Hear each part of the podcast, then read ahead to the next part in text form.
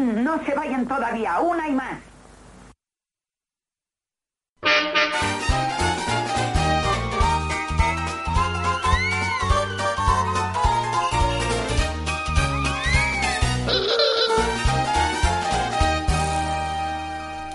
¿Qué pasa, mórbidos? Vamos a ver. Eh, Las cosas claras. Eh, probablemente para vosotros haya pasado poco tiempo entre el anterior capítulo y este. En el anterior, pues hablamos de trospideces, recordáis aquella iniciativa que tuvimos para ver películas durante la pandemia que luego se extendió más allá de, bueno, más allá de la pandemia no porque seguimos en ella, pero más allá de la- del confinamiento. Y seguimos juntándonos una panda de pirados y de subnormales para eh, ver eh, cosas todos juntos y comentarlas por WhatsApp. O sea, algo que nadie haría porque no tiene ningún puto sentido, nosotros lo hacemos. En la anterior hablamos de Cara a Cara, aquella em, película gloriosa con Nicolas Cage y John Travolta, de Perfect, una en la que otra vez John Travolta movía culetes. Eh, Mil gritos tiene la noche, una de estas que elige Paco, españolas, eh, que deberían ser clásicas, pero por alguna razón que no entendemos no lo han llegado a ser. Y una película que poca gente reconoce haber visto, protagonizada por Paris Hilton. Probablemente ahora que Paris Hilton se haya vuelto un poco más seria, ni ella misma lo reconozca. Desde aquella hasta este momento para nosotros ha pasado mucho tiempo. Y desde que hemos visto las pelis de las que vamos a hablar hoy, muchísimo más tiempo. Así que si esto es un caos, nos perdonáis. El caso. Estamos en eh, la cuarta entrega de Trospideces y hoy tengo por aquí a eh, Jorge Ferreiro. Hola Jorge, ¿qué tal? Hola, buenas. Buenas, buenas. A secas, buenas. Buenas, es- buenas. Que si, eh, si sois seguidores, segui- seguidores nuestros, recordaréis que en algún momento me robó el trono haciendo de maestro de ceremonias. Algo así. Vamos a dejarlo ahí. Digamos que fue un cúmulo de circunstancias y un. El clásico huevo, sujétame el cubata en versión abstemia. Efectivamente. Pues que no vuelva a pasar. Te lo quiero dejar claro. Se respeta. Esto es mi podcast y me lo gestiono como quiero. También tenemos a Bea Pacheco. Hola, Bea. Buenas noches, tardes, días o la hora que sea en el momento en el que lo estén escuchando. Hola, extraterrestres. Esto es, esto es un legado que deja la humanidad para vosotros. Y de extraterrestres vamos a hablar, o sea que tampoco hay problema. Ellos también son bienvenidos. Efectivamente, de hecho va a hablar Bea. No, no desvelaremos aún de la película, pero Bea en su infancia tiene extraterrestres. Y probablemente ahora a unos pocos también en donde vive. Sí, sí. Y también tenemos a Carlos Rivas. Hola, Carlos. Hola. A Carlos lo conocéis todos porque es la persona más querida de mm, Cinemafagia Mórbida. Es la persona que todo el mundo quiere que hable todo el rato y nunca habla. Es eh, nuestro cliffhanger personal. Es que si no, pierdo la gracia. Tengo que meter mis one-liners donde deben. Efectivamente, habla solo para sentenciar. Correcto. Y esta vez yo también voy a hablar de mi peli, que en la otra solo intenté domar a los indomables y en esta pues mm, elegí yo también una cosita y os voy a hablar de mis traumas infantiles, básicamente. Así que, con esto claro, ya sabéis quiénes somos, pero no sabéis de lo que vamos a hablar. Así que, sin más demora, vamos a empezar por la primera de ellas y es Carlos el primero que eligió la trospidez máxima. Y de hecho creo que fue el primero de la ronda, si no recuerdo mal. Recuerdas mal. Vaya. La primera fue Leo. ¿Cómo no? Ah, bueno, claro, Leo, pero como Leo tiene mm, eh, este, esta, ¿cómo se llama? Este mm, pánico escénico, no quiere estar con nosotros, así que hablaremos un poquito de su película y, ¿por qué no? Hablaremos también de lo guay que es Leo en general en la vida. Viva Leo. Leo, te queremos. Claro que sí. Así que bueno, Carlos quizá fue el segundo, ¿me vuelvo a equivocar? No, no, correcto. Vale, pues venga, Carlos, dinos Hubiese que molado que lo hubieses dicho que sí, tío. podéis hundirme más en la mierda, sí. Diez minutos después, Carlos, fue la octava película, puede ser. Carlos, ¿cuántos somos? Yo creo que hay programas por ahí donde, donde ayudan un poco al presentador, pero no es este, este no es esa clase de programa. Venga, Carlos, dale, tú que elegiste y por qué. O bueno, dinos el título y luego nos cuentas cosas. Yo quería volver a elegir dos por el precio de una. Pero me parecía un poco. Molaría. pero no me dejasteis, básicamente. No, repetir Entonces no decidí eh, no ser continuista y cambié completamente el, el tono. Y elegí una película de terror, aunque no sé si es de terror realmente, eh, más reciente, de 2001. Y esa película es Tuno Negro. Buenas noches, mi querida Alex, la mejor de las estudiantes en la más antigua de las universidades. ¿Qué tiene que ver este asesinato con la universidad? Todo está relacionado, Alex. En la naturaleza todo es un aprendizaje continuo, en el que la ignorancia mata. ¿No es todo diferente,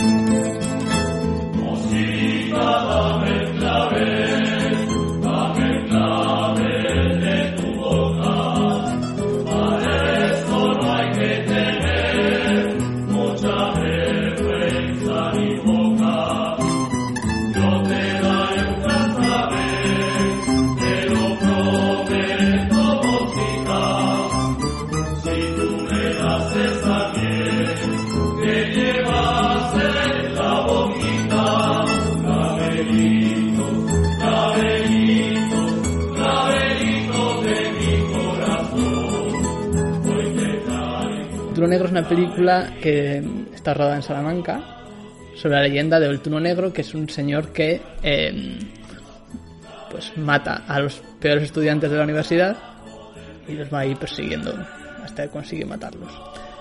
Esto fue en 2001, entonces acaba de salir hace unos pocos años Scream y sé lo que hiciste el último verano y todo esto. Y a dos señores llamados Pedro L. Barbero y Vicente J. Martín les dio por hacer la versión española de, de estas películas. Hacer un slasher mm, patriótico y español.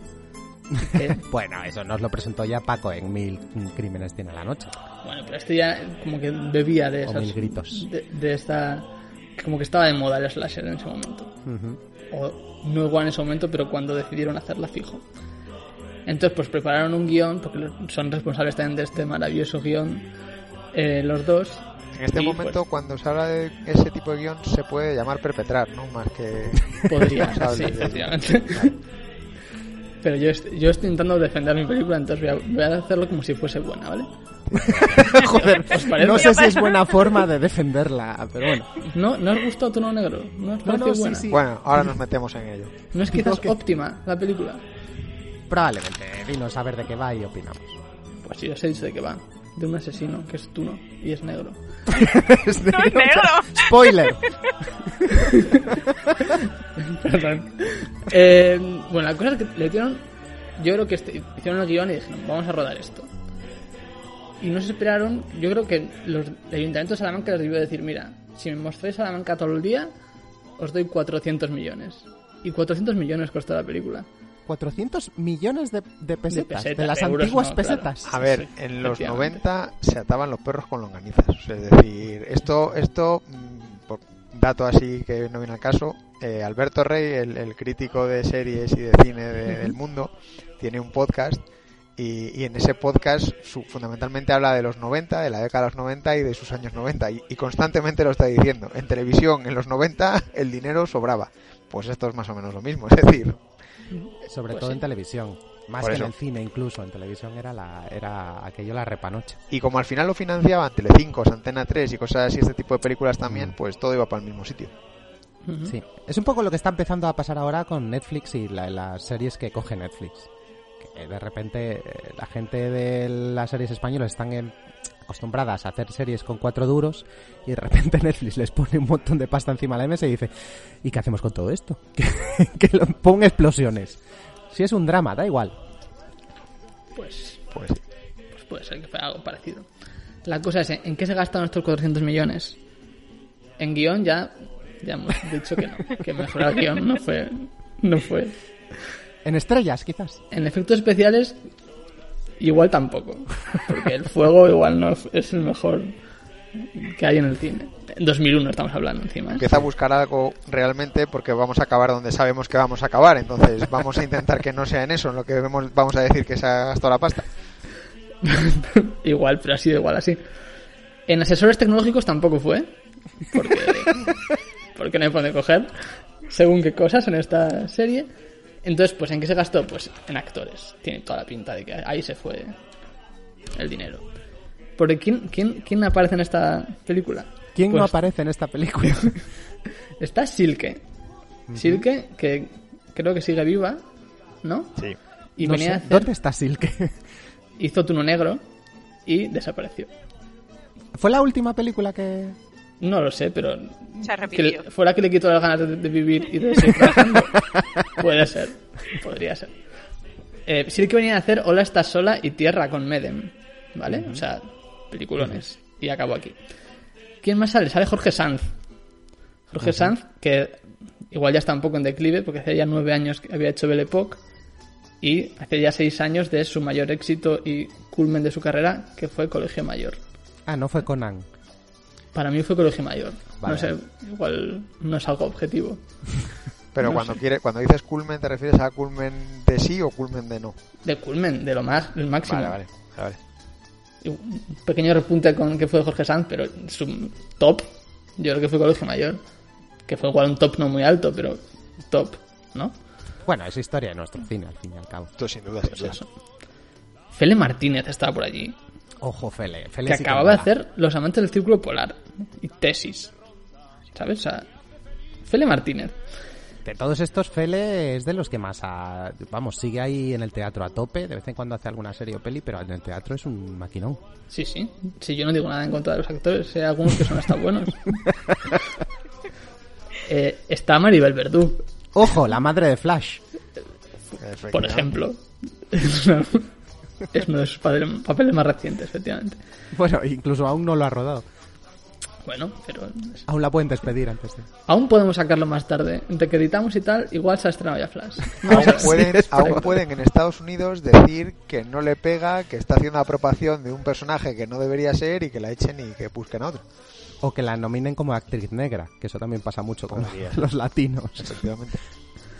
Maribel Verdú que venía a hacer La Buena Estrella, que venía de hacer Goya en Burdeos con Saura y que ese mismo año hizo Y tu mamá también. Pues Joder, la verdad es que venían todos en, en el culmen, ¿eh? A tope, los- Y, y todos leyeron este guion y dijeron, voy a hacer esto.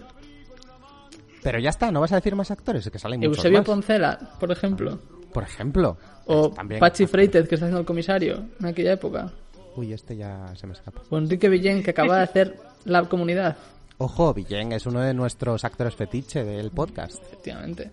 O Sergio Pazos, que estaba haciendo caiga quien caiga. Esa es una de las mejores. O Monse Mostaza, que no sé quién es, pero tiene un nombre gracioso. No, pero Javier Veiga, Javier Veiga también es Javier Vega con el- quizás el peor peinado de la historia. Puede ser. Javier Vega que estaba haciendo Moncloa, dígame, y el Club de la Comedia. O sea, está también en su, casi su punto más alto. Hasta que hizo esto. Sí, sí. Eh, también estaba Carla Hidalgo, que estaba presentando no solo música. Es en verdad. aquella época. Mariana Aguilera, con esencia de Podría salir de clase. Recientes. Paca Gabaldón con el Super. Seriaza. Estrella Zapatero, que era la profesora de gimnasia de compañeros. O sea, mucha peña. Mucha pena. Y sobre todo estaba Alexis Valdés, que solo estaba ahí para hacer una escena. Pero que tenía un monólogo muy gracioso también en el Club de la Comedia. La tenía y era, en ese momento estaba en todos lados. Era como los Javis hoy en día. Bueno, no te pasas. Alexis Valdés, que por cierto hacía de universitario con 37 años. Queremos Bueno. recordar. Pues Turno Negro. Vamos a ver, es un homenaje a ellos. Es un poco la tradición de los institutos y universidades españolas en la, en la ficción. Sí, Coger sí. gente que está jubilándose, haciéndose de... Pues eso, de teenager. Como si aparecía por allí solo para hacer el chiste de el color de su piel y su vestimenta de tuno. Maravilloso. Eh, Pasa- pasamos página. Pasamos. Venga. Pues ¿de, de qué es que, de qué hablo yo ahora? Ah, no sé. Em, comento cómo, cómo es la película, más o menos. Venga, va. Em, la película es es una comedia que a veces tiene chistes. Es una comedia. A ver, a ver, a ver, a ver, ojo. una comedia. Es una comedia. Resultó ser una comedia. Pero, es una comedia porque teníamos un grupo de WhatsApp paralelo que la convirtió en una comedia, pero... Eso es importante. De hecho, yo creo que es uno de los paradigmas del tema tróspido, aunque cada uno, lógicamente, tenemos nuestra opinión al respecto de cómo va la trospidez. A mí, uno de los puntos importantes para que lo sea es que realmente la peli sea seria o esté tomada como en serio a ese nivel. Y yo creo que esta es, por eso es una de las top para mí, y ya me adelanto un poco a mi opinión. Y es que, mm, claro, cuando la ves ahora, yo creo que cuando la veías en su momento también, Sí. casteaba más risa que lo que pretendía. Ergo es una. ¿Pero es una comedia voluntaria o involuntaria? Eso es la cosa, que yo creo que tiene su punto de, de comedia voluntaria que funciona a veces y otras veces es como, puf, qué vergüenza ajena estoy pasando. Y en otro momento que es como realmente es, se crece y es la mejor película de la historia de España, que es en, en su involuntar- involuntariedad como comedia. Que hace mucha más gracia. en El realidad. género en Film Affinity es terror, thriller, intriga, slasher, colegios, universidad y asesinos en serie. Sí, porque comedia involuntaria no lo tiene Film Claro. Affinity Pues ahí como tal. ya, ya están tardando en ponerlo. Abrimos una petición desde aquí, Sí, sí. por favor. Muchas entrarían ahí, sí. en- que como decía Jorge que es su favorita, pero en realidad es la favorita de todos porque en la segunda ronda ganó el premio de todos al mayor trospidez, que debo decir, con la misma nota que consiguió de profesión duro en la primera, Sí, Hostia, Eso pues, está pues, ojo. en el Excel. Ojo, porque ver. de profesión duro sigue siendo nuestro modelo a seguir. Pues si no me... ¿Exactamente la misma? 8.625. Ostras, Yo digo, este viene preparado, no ya jodas. te digo. Así no hay Yo- quien rebata nada. Sí, sí, yo, yo me empezó a abrir ventanas aquí de, de tal, porque es que no podemos competir con Carlos, entonces vamos a intentar por lo menos no quedar en ridículo. Bueno, si os voy a dejar ya hablar, porque eh, bueno, pues eso, que, es- que no es una comedia, vale, no es una comedia, pero lo- te ríes con ella. Y es lo fundamental y lo cual se agradece a los directores mm, y hay que agradecérselo, aunque ellos no intentaran hacer una comedia, que tampoco estoy yo seguro del todo, pues considero una, una película que yo disfruté cuando la vi por primera vez muchísimo con mis amigos y es verdad que nunca la he visto solo porque no creo que la disfrutara, pero vista con gente pues es algo que se disfruta muy bien, me ha gustado. Es verdad, hay películas que no se pueden ver solo. No se deben ver solo. Debería estar prohibido verlas solo. Pero aún así sigo pensando que sí tiene momentos cómicos eh, buscados adrede, como el examen de Mariana Aguilera en la morgue. Sí. Eso es pura fantasía. Y. Y bueno, sí es verdad que tiene sus fallos, algún que otro fallito tiene. Quizá el, el mayor es que. Se quedó tan a gusto. que alguno tiene, ¿no? ¿Creéis que no tiene ningún fallo? No, no, es perfecta, Pocos. por favor. Ah, por eso, bien, vale. Pocos. Yo alguno lo veo, pero bueno, tampoco voy a aquí a echarla por tierra ahora. ¿Sabes? Porque la quiero defender. A ver, Eh, también hay que decir que si se basaba en el modelo de Scream, Scream yo creo que sí tiene un punto de comedia muy importante. Sí, sí, Sí, sí, sí, sí. Pero bueno, yo creo que Scream es mejor película. O sea, Bueno, es un poco... mm, ¿Cómo decirlo? un poco más robusto el, el guion, quizá. sí, Y nada más. pues. Pues nada, os dejo, os dejo opinar. Tú das la palabra, Héctor. Yo defenderé la película. Vale. aquí.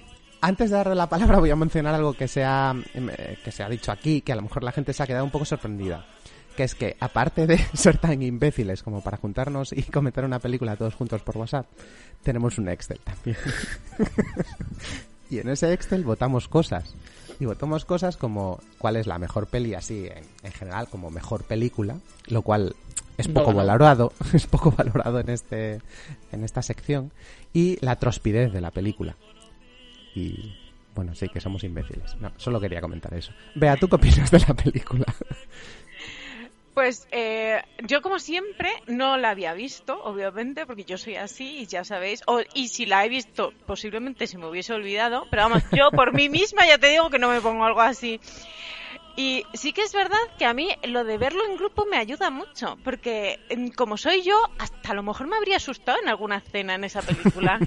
y decirte, yo soy de, ya os digo, viene susto, ¿verdad?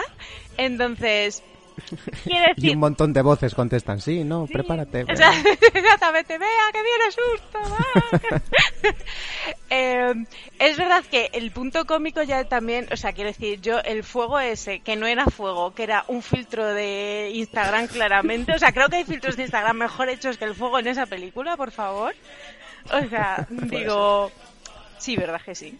Sí, es que 400 hacer, millones. hacer juego con, con Word Art no es fácil. Tío, pero, decir, no sé, o sea, eh, yo, yo no hace más que preguntar, pero esta película entonces, ¿de qué año decís que es? no, hay algo que no me está encajando completamente. Más, más duro todavía, es del siglo XXI. Y es que claro, es que justo. O sea, y, y 400 millones se te van, bueno, sí, claro, se te van en todos esos actores que vosotros decís los nombres y luego yo digo Pepe Valverde. Y me decís, digo, pues muy bien, claro. Entonces, realmente ni me, no, pues no la volvería a ver, ¿no? Pero no me arrepiento de haberla visto. O sea, bien, yo a mí me la vendió Carlos. Sí, sí, Carlos vende muy bien las cosas. Y yo creo que no la volvería a ver, es un, es, es un común de, de todas estas películas. Yo la he visto dos veces. Y, y a uno por las dos. Eh, sí, claro. Habla- Hablad por vosotros. Pues porque tú volverías a ver más películas de las que Bueno, bueno, yo cuando llegue mi turno Vale, vale. al respecto. no nos adelantemos. No, no, procede, procede, tira. Pero ya está. ¿Ya? Sí, no sí. tienes nada más que decir de Yo esta qué, mierda. yo qué voy a decir. Quiero decir, yo había momentos en los que decía, ya, ¿qué más puede pasar? ¿Sabes? O sea, no, no, no. No. La- la- hombre, yo- tengo que reconocer que este guion, quizá leído en novela, como que el, el medio es distinto y suspendes más la, la, la in- ¿cómo se dice? La suspensión de la credibilidad, ¿no? Como que tú suspendes más todo. Cuando lees, como que le das otro aire a todo. No, el suspenso es claro, sí, sí. Los suspensos, claro. Pero cuando ves a, a Jorge Sanz intentando hacerlo creíble, pues, bueno, es difícil. Es difícil elevar el, el guion. No, yo creo que esto leído no tiene sentido. Sí, yo entiendo a Héctor, es decir, al final, al final No digamos sé, que la imaginación la pones tú sobre la novela, entonces la imaginación es muchísimo mejor de lo que el resultado final de la película. Eso es. A ver si las novelas de Dan Brown son, son- de Dan Brown son mucho más creíbles que esto. Bueno, Tampoco mucho. eh, pff, venga, va, vale. es, un es un tema complicado. Yo me leí la primera, la fortaleza no sé qué, y a la mitad dije, no, más no. A tomar por saco. Sí. bueno, pues eh, dinos, Jorge, ¿qué opinas de Tuno Negro? A ver, yo tengo la sensación de haberla visto antes. La duda que tengo es, Héctor, ¿la vimos juntos? Pues vi- vimos la, la mitad de mis películas de los finales de los 90, principios de Los los 2000, 2000, por eso. las vi contigo, o sea que a lo mejor. ¿Pero a ti te sonaba haberla visto de antes? Sí, sí, Vale. yo creo que sí que la había visto. Pues es posiblemente que hubiésemos visto. Eh, pero reconozco que después de verla por segunda vez fue como un... O sea, seguramente la primera vez la puse a caldo y la segunda vez en el entorno en el que estamos y viéndola como la vemos, para mí fue una revelación. Es decir, se pasó, pasó al top 1 de, de películas tróspidas sin ninguna duda. Y además lo que dice Carlos, yo soy el primero que reconoce que los viernes o hay algo un poco entretenido o es complicado. Otro melón que habría que abrir es el de, pero bueno, lo voy a dejar un poco ahí al margen, es comentamos por WhatsApp, algunos con ordenador y otros con el móvil. Con lo cual con el móvil llega un momento en que dices, bueno, voy a descansar un rato porque no puedo más. Y ahí es cuando a veces me vence, me vence el fin- la semana. Pero vamos a ver, en el siglo XXI en el que estamos, teniendo los portátiles que te lo pones en las rodillicas tan tranquilo, es que veo absurdo dejarte la vista. Es que por eso usáis gafas. Porque, porque empleáis la Sí, vista sí. en estas cosas. Puede ser, puede ser. Toda la razón, tienes toda la razón. Habrá que probarlo algún día, pero de momento no, no ha sido así. Eh, yo reconozco que es eso, a mí me parece la película perfecta para, para, para esto porque, porque es que quitando esos puntos de comedia, es decir, si, lo, si lo, lo bueno de todo esto no es que no tenga puntos de comedia, es que en donde no tiene que haber comedia es donde realmente la hay y eso es de donde todos la disfrutamos. Es decir, ese es el punto fundamental de todo esto al margen de, y eso evidentemente va en su contra, pero no es culpa suya, de claro, la tecnología ha llegado a un punto que hace que el- todo el tema tecnológico sobre el que se fundamenta parte de la trama, pues ya de un poco de penita, pero bueno, eso es una penita en la que, bueno, pues acogerías la película y le darías palmaditas en la espalda diciendo, no es culpa tuya, no eres tú, soy yo, pero, pero el guion sí eres tú. O sea, entonces ahí ya no hay mucho más que, que poder negociar al respecto. Eh, o sea, yo creo que es, es, es perfecta por todo, por esa combinación de personajes, esas escenas tópicas, eh, esos desnudos, porque supongo que los había en la época, ya no recuerdo demasiado cuántos, pero estoy convencido de que había. Eh, es- Tampoco es- muchos, en realidad se verá con una teta y poco más. pero es, de lo, es lo que lo que le pega a la- al Sí. entorno. Y, y ese final que es bueno, vale, pues pues pues pues, pues venga, pues si la habéis acabado así, pues ya está. Me gustaría saber cómo lo habéis decidido, pero venga, vale, me lo creo. Yo te digo cómo han decidido. Lo han decidido así porque con ese final se permite un Tuno Negro 2.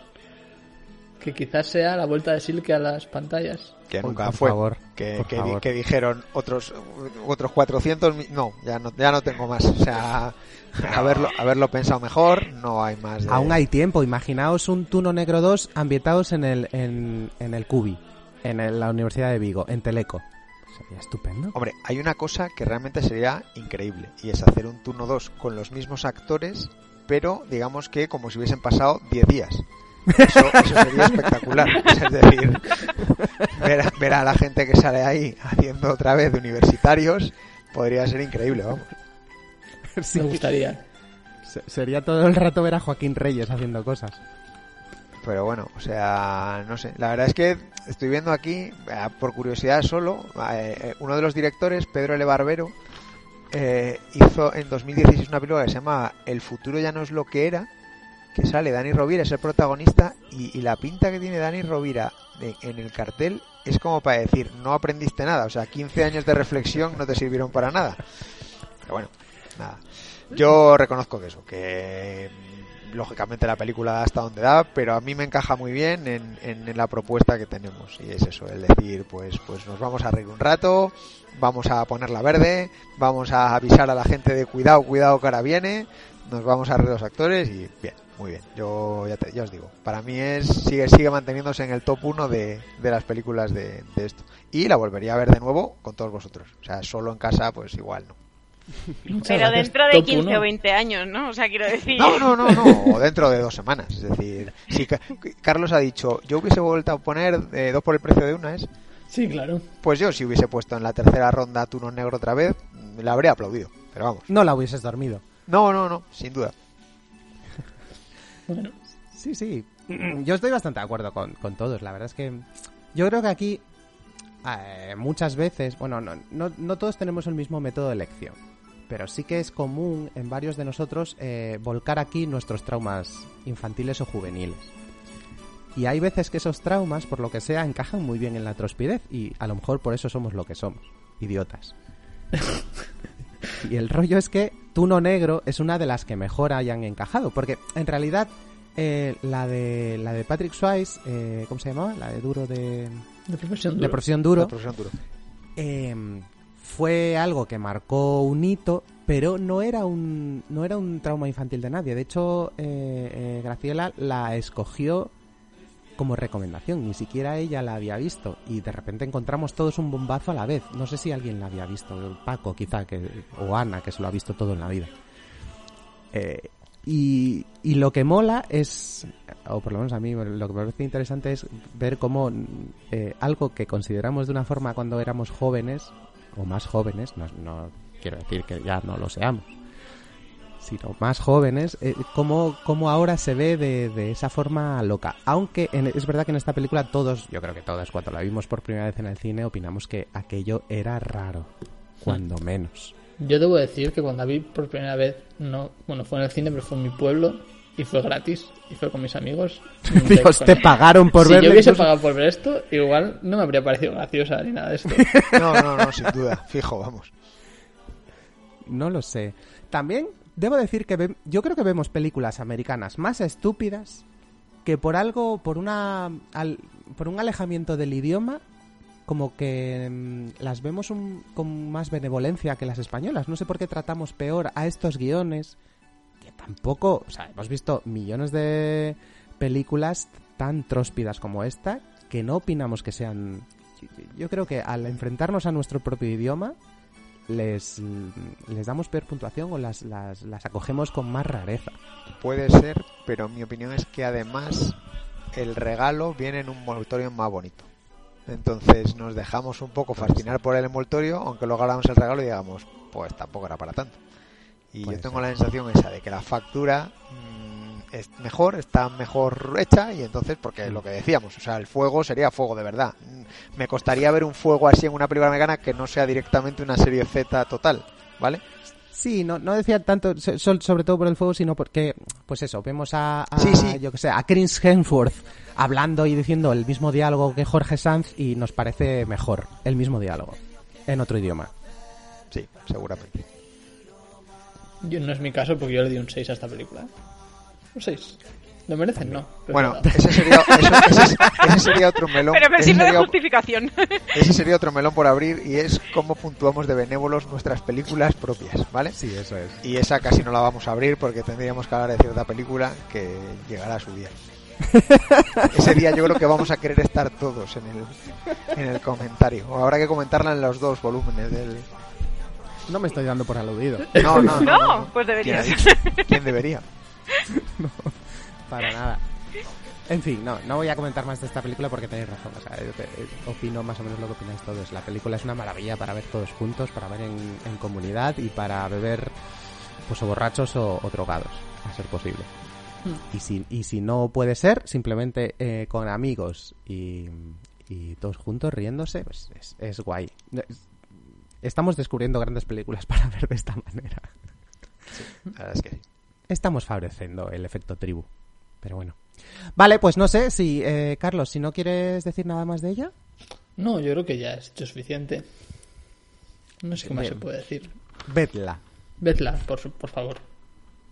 Y, y, y apreciad el gran trabajo del... Yo también opino que de esos... cu- ¿Cuánto dijiste? ¿400 millones de euros? 400 millones de euros. De De pesetas. eh, pesetas, perdón. De las antiguas... ¿Te imaginas? pesetas. No- De las antiguas Oh, madre pesetas. mía, si fuesen de euros, madre mía. Pues iba a decir pues, eh, que igual... Pero ¿cuánto se habrá gastado en droga en esta película? Esa es la que 400 yo, de eso es lo que yo no quise abrir, el menú que no quería abrir, de decir, vamos a acabar diciendo que los actores realmente, como trabajaban ya en tele, pues cobraron menos y que todo se fue en droga. Entonces, No lo sé, pero a lo mejor algo circuló. No lo sé. Habría que hablar con los, con los protagonistas. Pues como tenéis a gallegos, pensáis que vais- van a estar drogándose. No.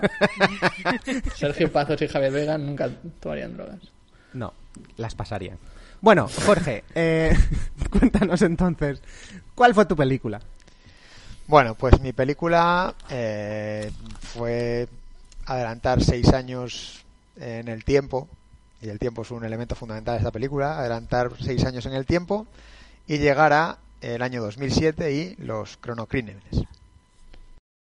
¿Hola? Sí, ¿Has dicho algo? una pregunta. ¿Ese hombre que le sigue tiene la cara vendada? Sí, de color rosa. Lo estoy viendo. ¿Dónde? ¿Dónde está?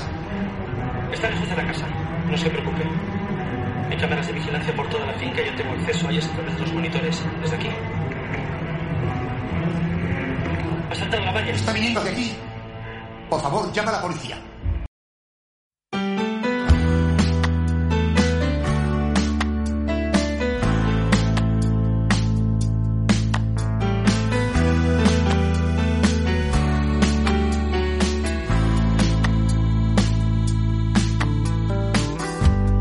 los destellos que te marcas.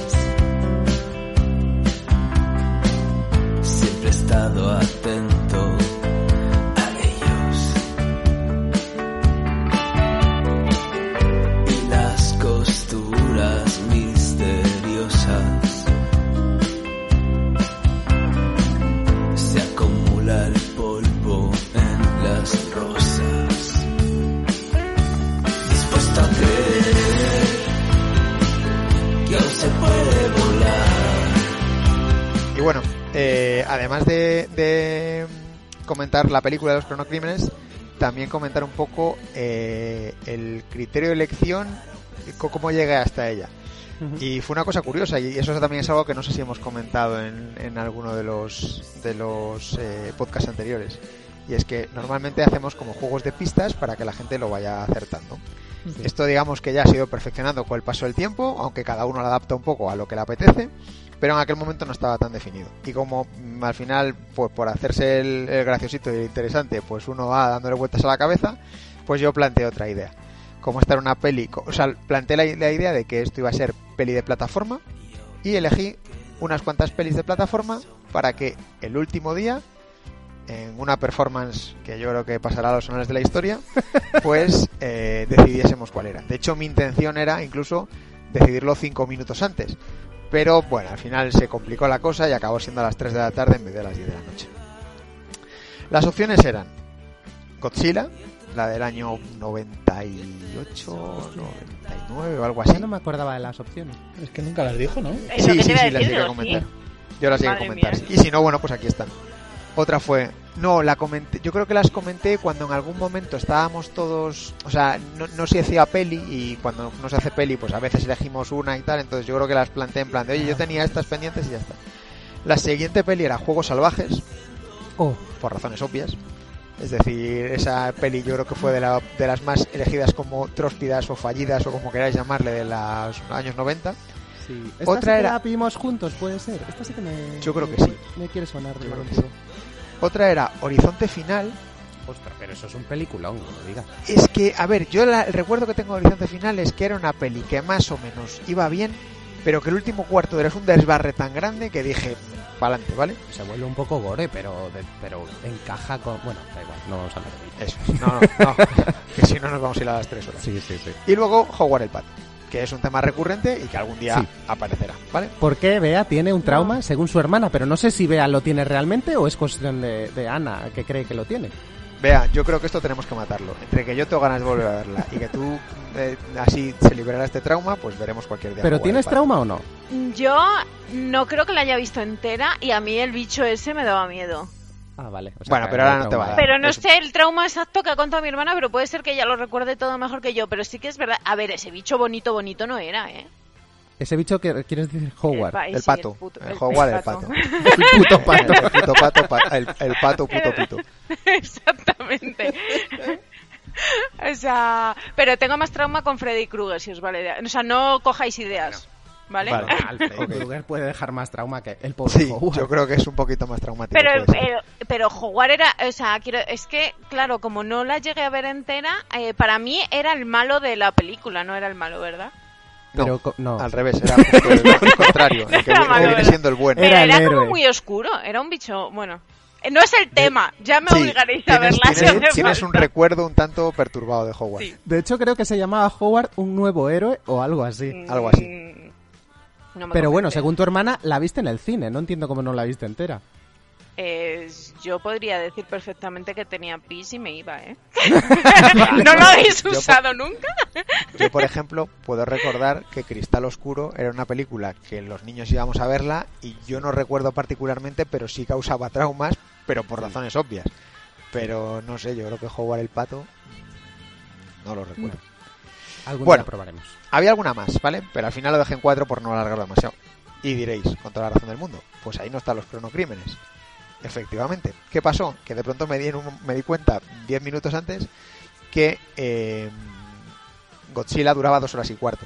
Y como que nunca empezamos antes de las 11 de la noche, me pareció que era demasiado larga, con lo cual, pues una de las de reserva saltó y casualidades de la vida coincidió que era ella. Posiblemente era la peli menos tróspida de las cuatro, pero sí tenía ganas de volver a verla porque recordaba que era ligeramente enrevesada y era a ver si un poco entre todos pues generábamos ese debate de por dónde iban los tiros, ¿vale? De los cronocrímenes no creo que haya que contar demasiado. Al final eh, yo creo que es más o menos conocida, aunque es una película que tuvo problemas de distribución, costó que llegase, casi estaba, casi era más famosa en Estados Unidos de lo que era aquí.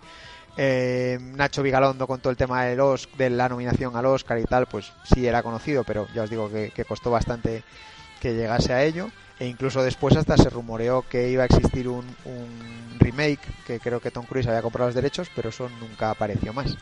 corregidme si me equivoco, yo creo que eso nunca existió. Mm, Tom Cruise la, la asoció sobre todo con Vanilla Sky, pero con esta no.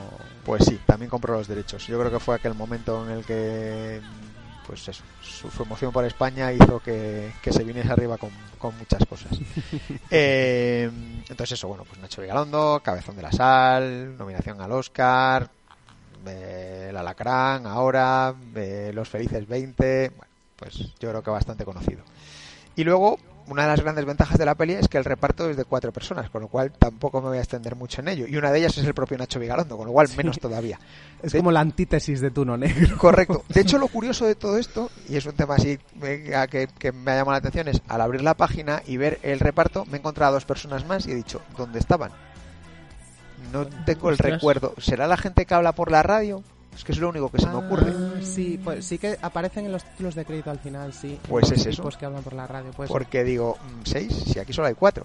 Mm. Así que nada, pues ¿a quién tenemos? Tenemos al gran Carra Lejalde, que es un clásico de, de los últimos 30, 40 años del cine español. Que aquí ya estaba un poco, le, habían dejado un poco de lado, ¿no? En el cine español. Aquí empezó a recuperar un poquito su carrera, pues. Sí, bueno, si te paras a verlo, yo lo estaba echando un vistazo y tampoco te creas que está. Pero sí que es verdad que en los últimos años no tiene grandes películas así muy conocidas. De hecho, yo creo que su carrera ha sido muy de picos, porque luego yo creo que vuelve a estar un poco desaparecido y luego entra ocho pedidos vascos arramplando con todo. Entonces, Sí. ha sido un poco a saltos y bajos. Luego, por ejemplo, me llamó la atención que no lo recordaba que en el año 2010 hace Beautiful con, con Iñárritu. O sea, Bueno, Sí, como que ahí recupera un poco, bueno, no sé si con esta o con ocho apellidos, pero como que se le reconoce un trabajo. No sé si es que... Me, me da la impresión de que no le querían en los rodajes por algo. No sé si se volvió un poco divo y luego se arrepintió, no lo sé, no sé. puede ser, puede ser. Pero de Airbag su- también supongo que era complicado llevarlo, aunque son 10 años después de esto, pero, pero Mm. aquello fue un boom demasiado grande y demás. Sí. Luego está Bárbara Goenaga, que bueno, la verdad es que eh, yo creo que ahora ya sí que está retirada o casi retirada o, o no. Mm, No lo sé, yo sé que era de la pandillita de Vigalondo, de... mm, De... eh, ay, ¿cómo se llama? Borja... Cobeaga. eh, Borja Cobeaga, de esta pandillita que eran todos del País Vasco, que trabajaron juntos mucho, que salían unos en los cortos de los otros, en Vaya Semanita, bla, bla, bla. Eran de, yo creo que era de esa pandillita. Ya, ya, ya. Pues eso, bueno, es una aparición que más o menos sí era habitual en, en el cine español, pero tampoco una estrella rutilante. Luego está Candela Fernández, que yo sí que reconozco que no le tengo seguido a la, la pista. de- No, suena la cara, ¿no? Un poco, pero... Sí, pero vamos, de haberla visto eso en, en otras películas y demás. Y luego el propio, el propio Nacho Vigalondo.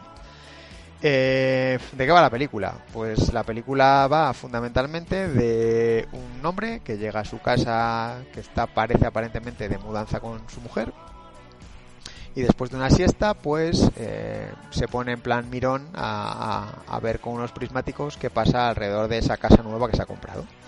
Y de pronto ve a una chica desnudarse. Y bueno, pues le llama la atención y a partir de ahí se empieza a desarrollar. No sé muy bien si realmente deberíamos contar un poco la trama más allá de esto o dejarlo.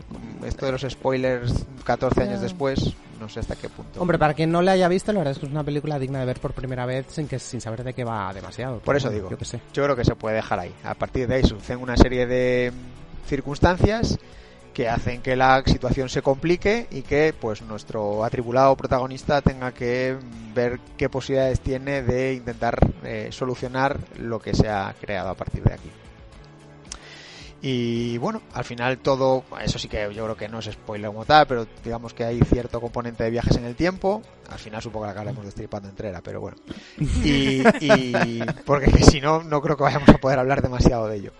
Y, y bueno, eh, la verdad es que es una película que yo creo que para ser un, el debut, aunque llevase mucho, mucho parte detrás en, en- en cortos y demás, pues una película interesante. Creo que sí que tiene puntillos ahí, como pasa normalmente en todo este tipo de películas, que se podría rascar un poco, pero, pero bueno, me parece que, que tiene, tiene también otras cosas que, que están muy bien y que, y que yo creo que, que es- la hacen bastante disfrutable.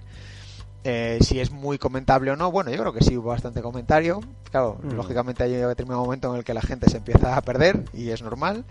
Y, bueno, eso. Como curiosidad, pues, pues comentaros que de hecho he estado rebuscando cosillas y demás y comentarios y me he encontrado vídeos en YouTube en los que hacen, de- digamos que dividen en dos, tres pantallas o en pantallas multiángulo y van, y van comentando un poco qué ocurre en cada momento para que seas capaz de seguirlo y entender un poco la diatriba.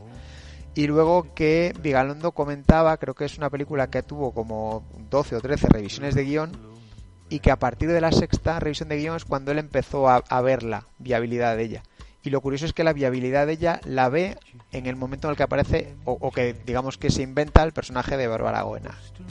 Y entiende que ese es un momento en el que mm, el, el- el protagonista pasa a ser el mirón y toda esa circunstancia del mirón es la que causa todo ese desarrollo que, que se produce. Y bueno, no mucho más. Así que pues comentad y, y abrimos un poquito el debate. Comentad. Yo, así brevemente, eh, em, creo que esta película es, es, mm, de las que vimos en esa tanda, es de las menos trópidas para mí, porque a mí me parece un... A mí me gusta mucho, me parece un peliculón, pero también es verdad que me gusta mucho casi todo lo que hace Vigalondo. Me parece un tío eh, con unas ideas brillantes, que no, si- no siempre tienen una ejecución brillante, o por lo menos no toda la película está al mismo nivel. Un tío que que, dirige muy muy bien, tiene unos puntos de partida increíbles y que quizá en algunos momentos se le nota mm, pues que decae o que le hace falta un guionista que le diga "Te- se te está yendo la pelota, Vigalondo. Pero todas sus películas me interesan. De hecho, no es la, no es la única que hemos visto en las tandas. De- posteriormente se eligió alguna más de Vigalondo que también. Pero bueno, en general es un tío brillante en todo lo que hace. Incluso hablando me parece un tío brillante. Entonces los, los, crono- los cronocrímenes la, la tengo como una película muy buena. Quizá no perfecta porque me parece muy difícil que una película con saltos en el tiempo tenga un guion perfecto. O sea, no sé si lo tiene mm, Primer porque nadie la entiende. Quizá la tenga. Su- No lo sé. Porque es imposible. La vi una vez y dije, ¿qué mierda es esto?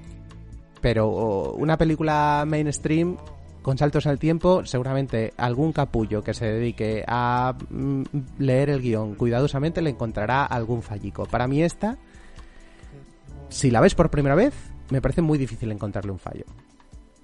También es complicado entenderla del todo, pero sí que se sigue bien lo que está pasando. Aunque te, te pierdas en algún punto, recuperas. eh, no es lo importante seguir, es toda la trama.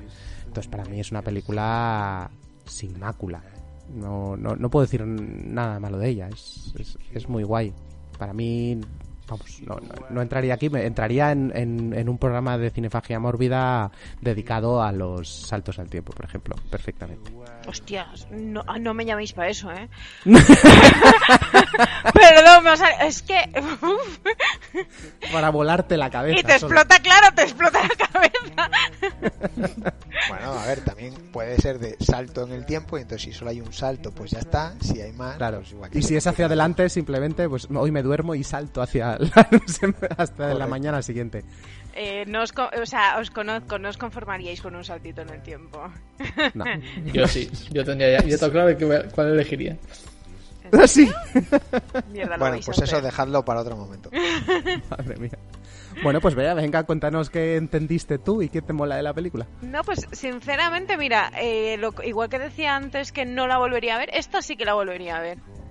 No, o sea, lo mismo que has dicho, realmente tampoco creo que nivel de trospidez sea elevado, porque, mm, o sea, te engancha, o sea, realmente a mí me estaba gustando verla. Y eso que es muy difícil que yo diga esto con una película con saltos en el tiempo. O sea, mm, yo eh, Lost eh, nunca jamás lo pude ver porque eh, me explotaba la cabeza.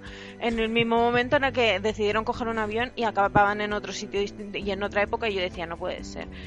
Eh, Tenet, me quiero morir. Eh, Origen, me quiero morir. O sea, creo que la he intentado ver cinco veces y he dicho intentado, porque no. Pero Origen no. no. salta en el tiempo, ¿no? Lo ralentiza, pero no salta. Es como un chicle. Paso. o sea, quiero decir. Te la pela. O sea, te la pela muchísimo. Eh, para mí salta. Si no salta, eh, claramente todo, no la todo lo que entendido. no sea mañana, tarde y noche y a periodos regulares, vea, no comunica con ello. Si el día tiene más de 24 horas, no, ¿sabes? Ya, eso es un salto loco. Entonces, realmente a mí sí que me enganchó. Y sí que. O sea, me daban ganas de, de, de- averiguar qué pasaba y, y cada vez que decía, "Bah, de, no me van a pillar, me pillaban obviamente. Y era como, tío, esto se pone interesante. Entonces, sí es verdad que no le veo error de, de argumento eh, grande, pero estoy segura que los tiene que tener. O sea, eh, me molaría volver a verla para decir, a ver si pillo algo, ¿sabes? Pero entonces deduzco que es la- fue la primera vez que la viste. Sí, claro. Yo Sí, claro, como todas. Yo porque tengo que ser este grupo, claro. a ver si me entiendes. Este, peli- este grupo está creado para enseñarle películas a ver. no. Exactamente. Y a Carlos también de vez en cuando. Sí, bastante. Ah, vale. Es labor social, es un, es un grupo que hace labor social. Totalmente. ¿La Yo creo social o tortura a Carlos? A mí me ayuda a dormir. No, no, ese es el del otro lado, ese es el de los de la jungla. Ventanilla equivocada. Sí, eh, es probable que esta película, mm, si es la primera vez que la ves, no sea una película para ver con un WhatsApp delante. Exacto, porque yo, por ejemplo, en esta película casi no comenté. Porque si comentaba, olvídate de que me enterase de algo. O sea, quiero decir, efectivamente no es la mejor película para comentarla. Eh, pero posiblemente sí que sea la película a la que más nota le haya dado como película, no como Trospidez. O sea, es que hay, hay dos puntuaciones para la Pero- gente que, que no lo sabe. Pero vamos a lo importante, Ana. O sea, Ana, vea, perdón. Sí, la Tú, la pequeña. que seas. Hostia, tío, ya eres como mis padres que no me llaman nunca por mi nombre. Lo siento, lo siento, ya, ya. Yo, yo también Soy la tengo un trauma. también tengo Vamos un hermano a desvelar todos los traumas de Bea hoy. Yo, yo lo que iba a decir es, pero te la has vuelto a poner. Eh, no tengo, es que... mm, Bueno, eh, últimamente sí, estás disculpada. eh, Nada, cuando puedas, cuando puedas ¿te recuperar. acuerdas? Sí, tienes razón. Cuando puedas. Bueno, oye, también es verdad que los viajes en tren para eso están, ¿eh?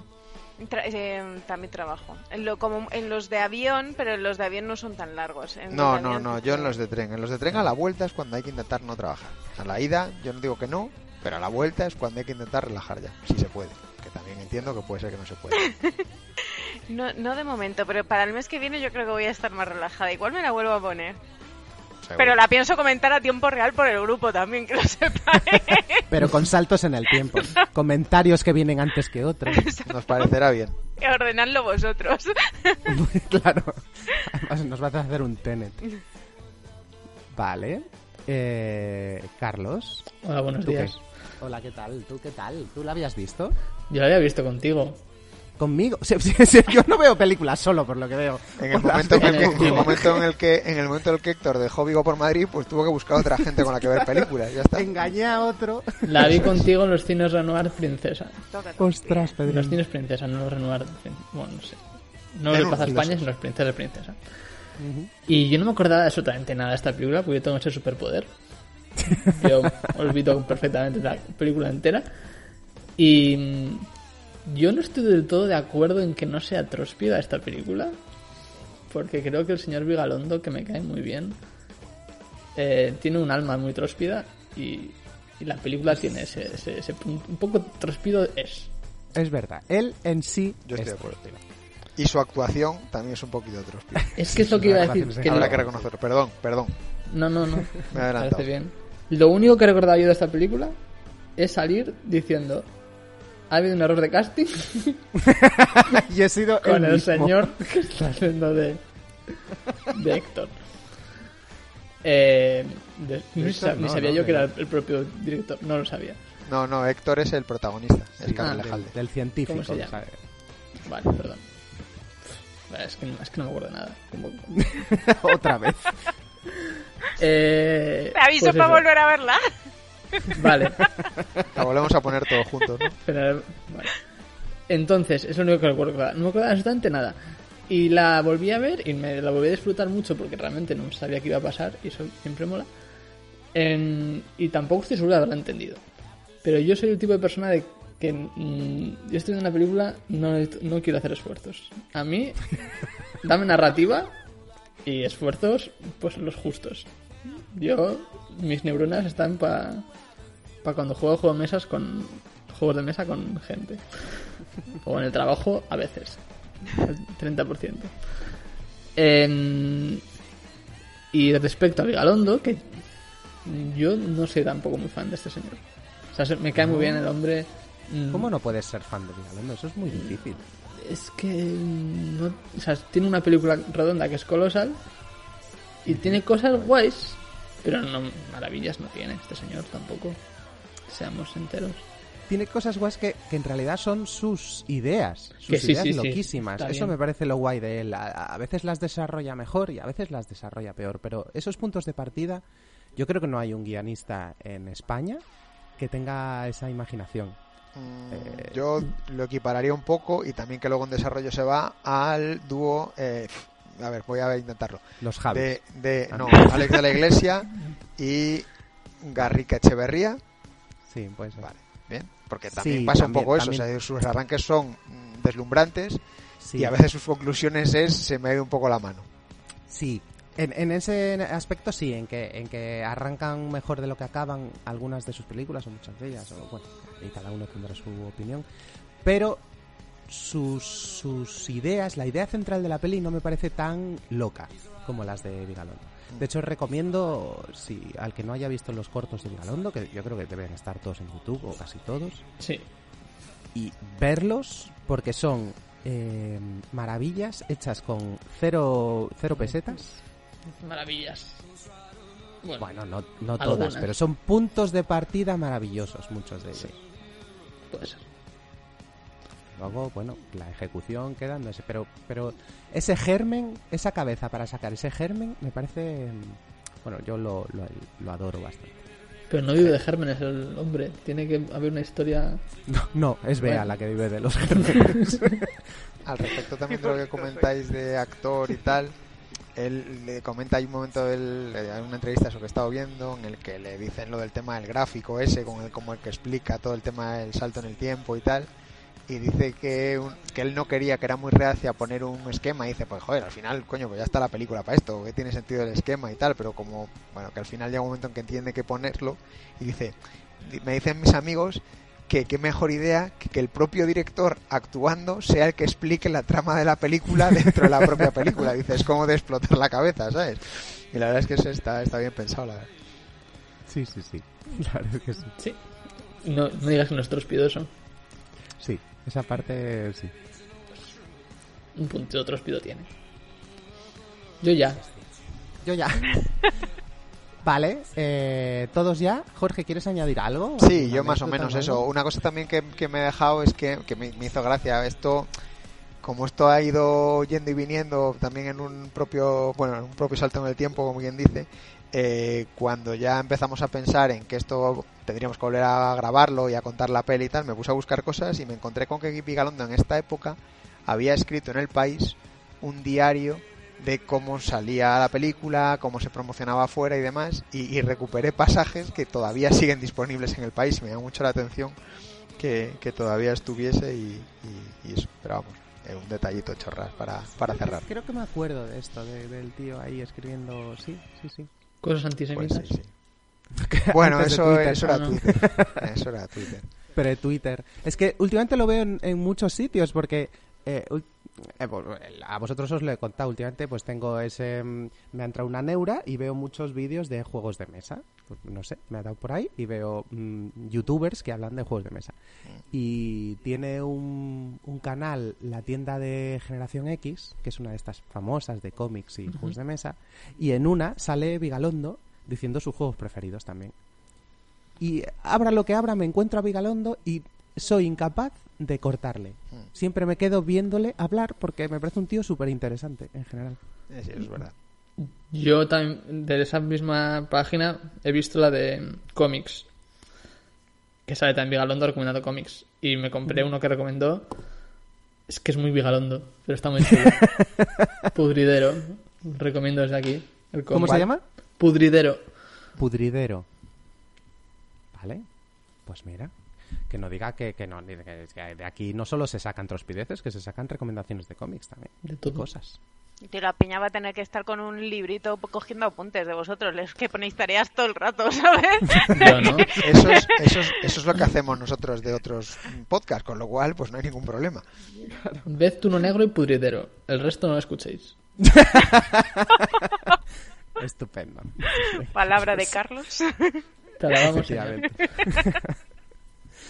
Vale, pues venga, pasemos a la siguiente. La siguiente que en escoger, bueno, no sé si fue por orden, pero la siguiente de estas cuatro que vamos a presentar hoy fue Bea y cogió algo pues muy ochentero, creo recordar, ¿no? Yo creo que es del 93. Ah, muy bien, Héctor. Bueno, Pero late- late de- 80s. buscadlo, por favor. Voy, voy, voy. Puede ser, puede ser que sea Ayuda, noventero. help. Sí, 93, 93. Gracias. Muy finales, muy finales de los 80. Sí, un 80 tardío. Muy bien, Héctor, te queremos. De nada. Eh, pues efectivamente, del 93. Y la peli que yo escogí es Los Caraconos. Because all men are pigs. Ah, pigs. An omnivorous domesticated cloven hoof vertebrate that defecates in the same place it consumes. Exactly. You should be very careful with Beldar. He's got that continental accent that some women find irresistible. Primat,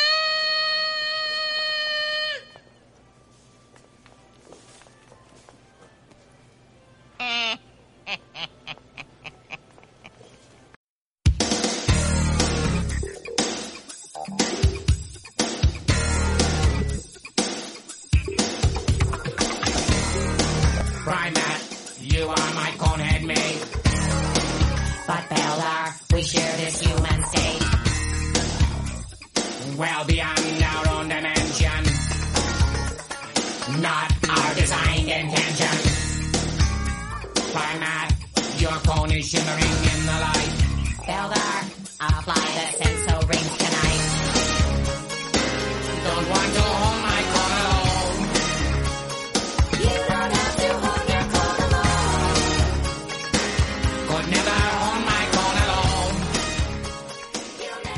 yo creo que es una peli que ha visto absolutamente todo el mundo.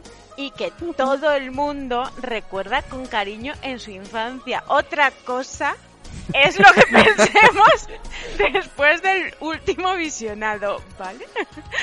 Me, me encanta, Bea, sin hacer pausas para que nadie meta nada en medio. de Porque sé lo que queréis decir. Entonces, bueno, a ver, yo como la anterior peli que elegí, que tiene bastantes cosas en común, como el prota eh, Dan Aykroyd, eh, que la anterior peli que elegí fue Los cazafantasmas, y eh, tampoco... Gracias, te quiero. Tenemos a los dos haters máximos. Bueno, falta Paco, de los cazafantasmas. Tampoco es que sea una película con ningún tipo de argumento. O sea, quiero decir, el argumento se puede reducir en una frase, igual que los cazafantasmas. O sea, quiero decir, fantasmas que son cazados. Pues esto es lo, la- lo mismo. Eh, extraterrestres que vienen con la intención de dominar el mundo y al final se integran en la sociedad de aquí y en, en Nueva Jersey. Y punto pelota. Spoiler. Eh, sí, eh, no es spoiler. No, no sabe, sí, pero luego te meto En este caso está tranquilo. justificado. Es de 1983, tampoco. importa 93.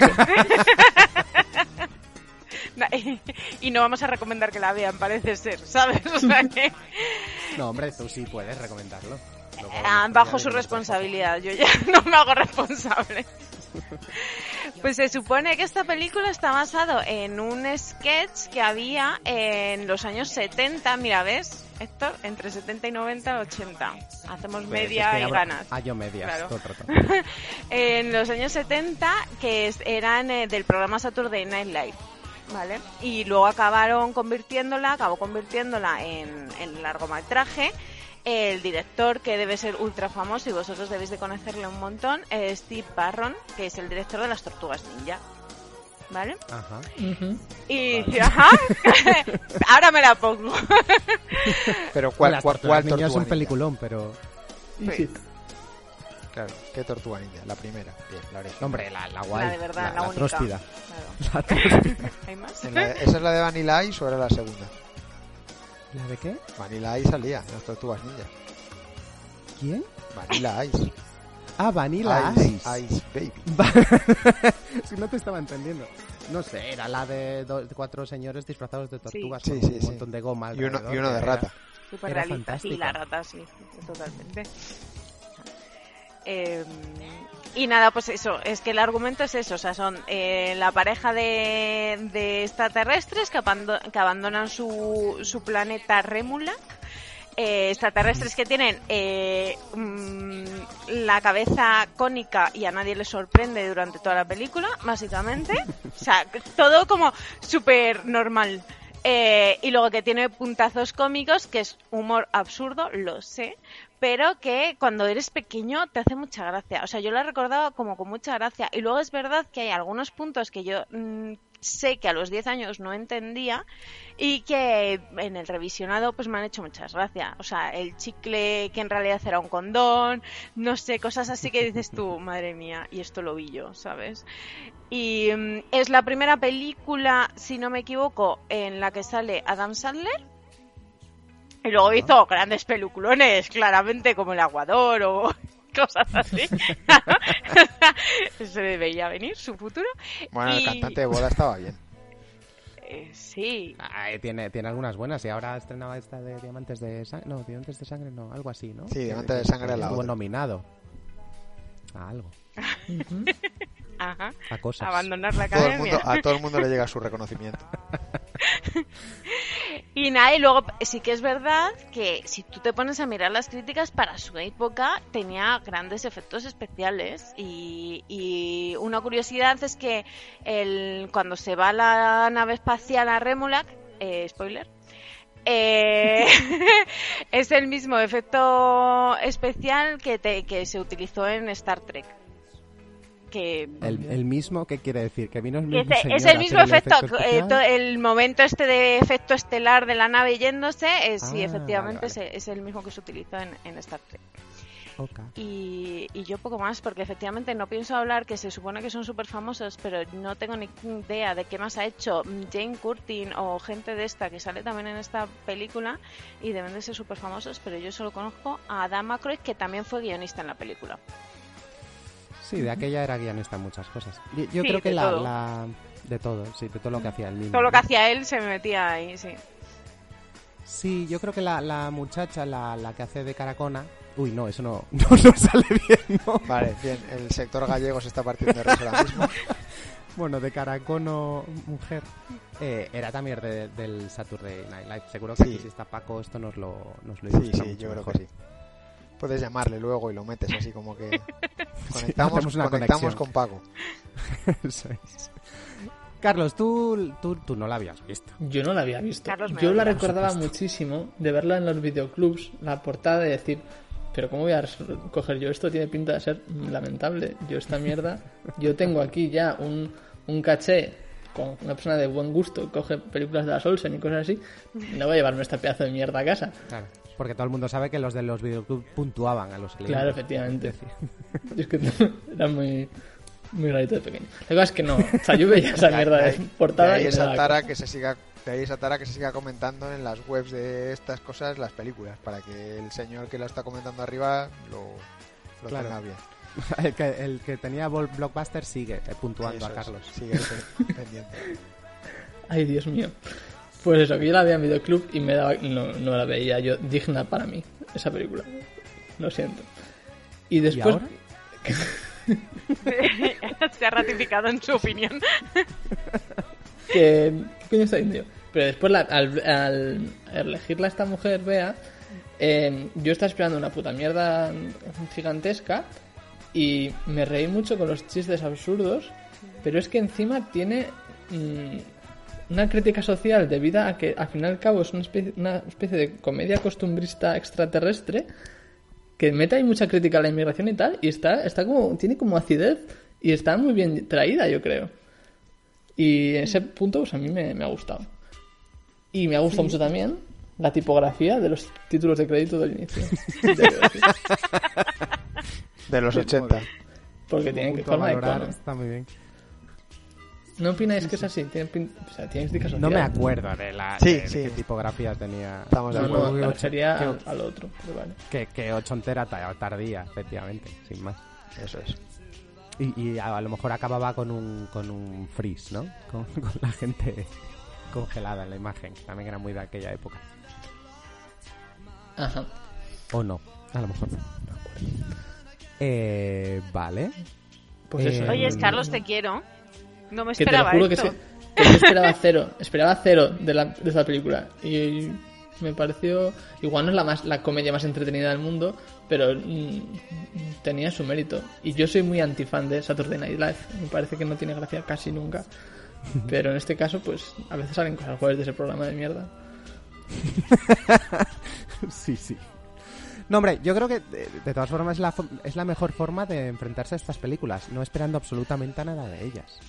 Y yo creo que por eso alguna película mía os falló, porque esperáis demasiado de mí. En mi puta vida he esperado nada bueno de una película de. Lo curioso es que lo curioso es que después de la penúltima ya eso sabíamos que no podemos esperar nada y cuando hemos visto la última yo más o menos he recibido lo que esperaba.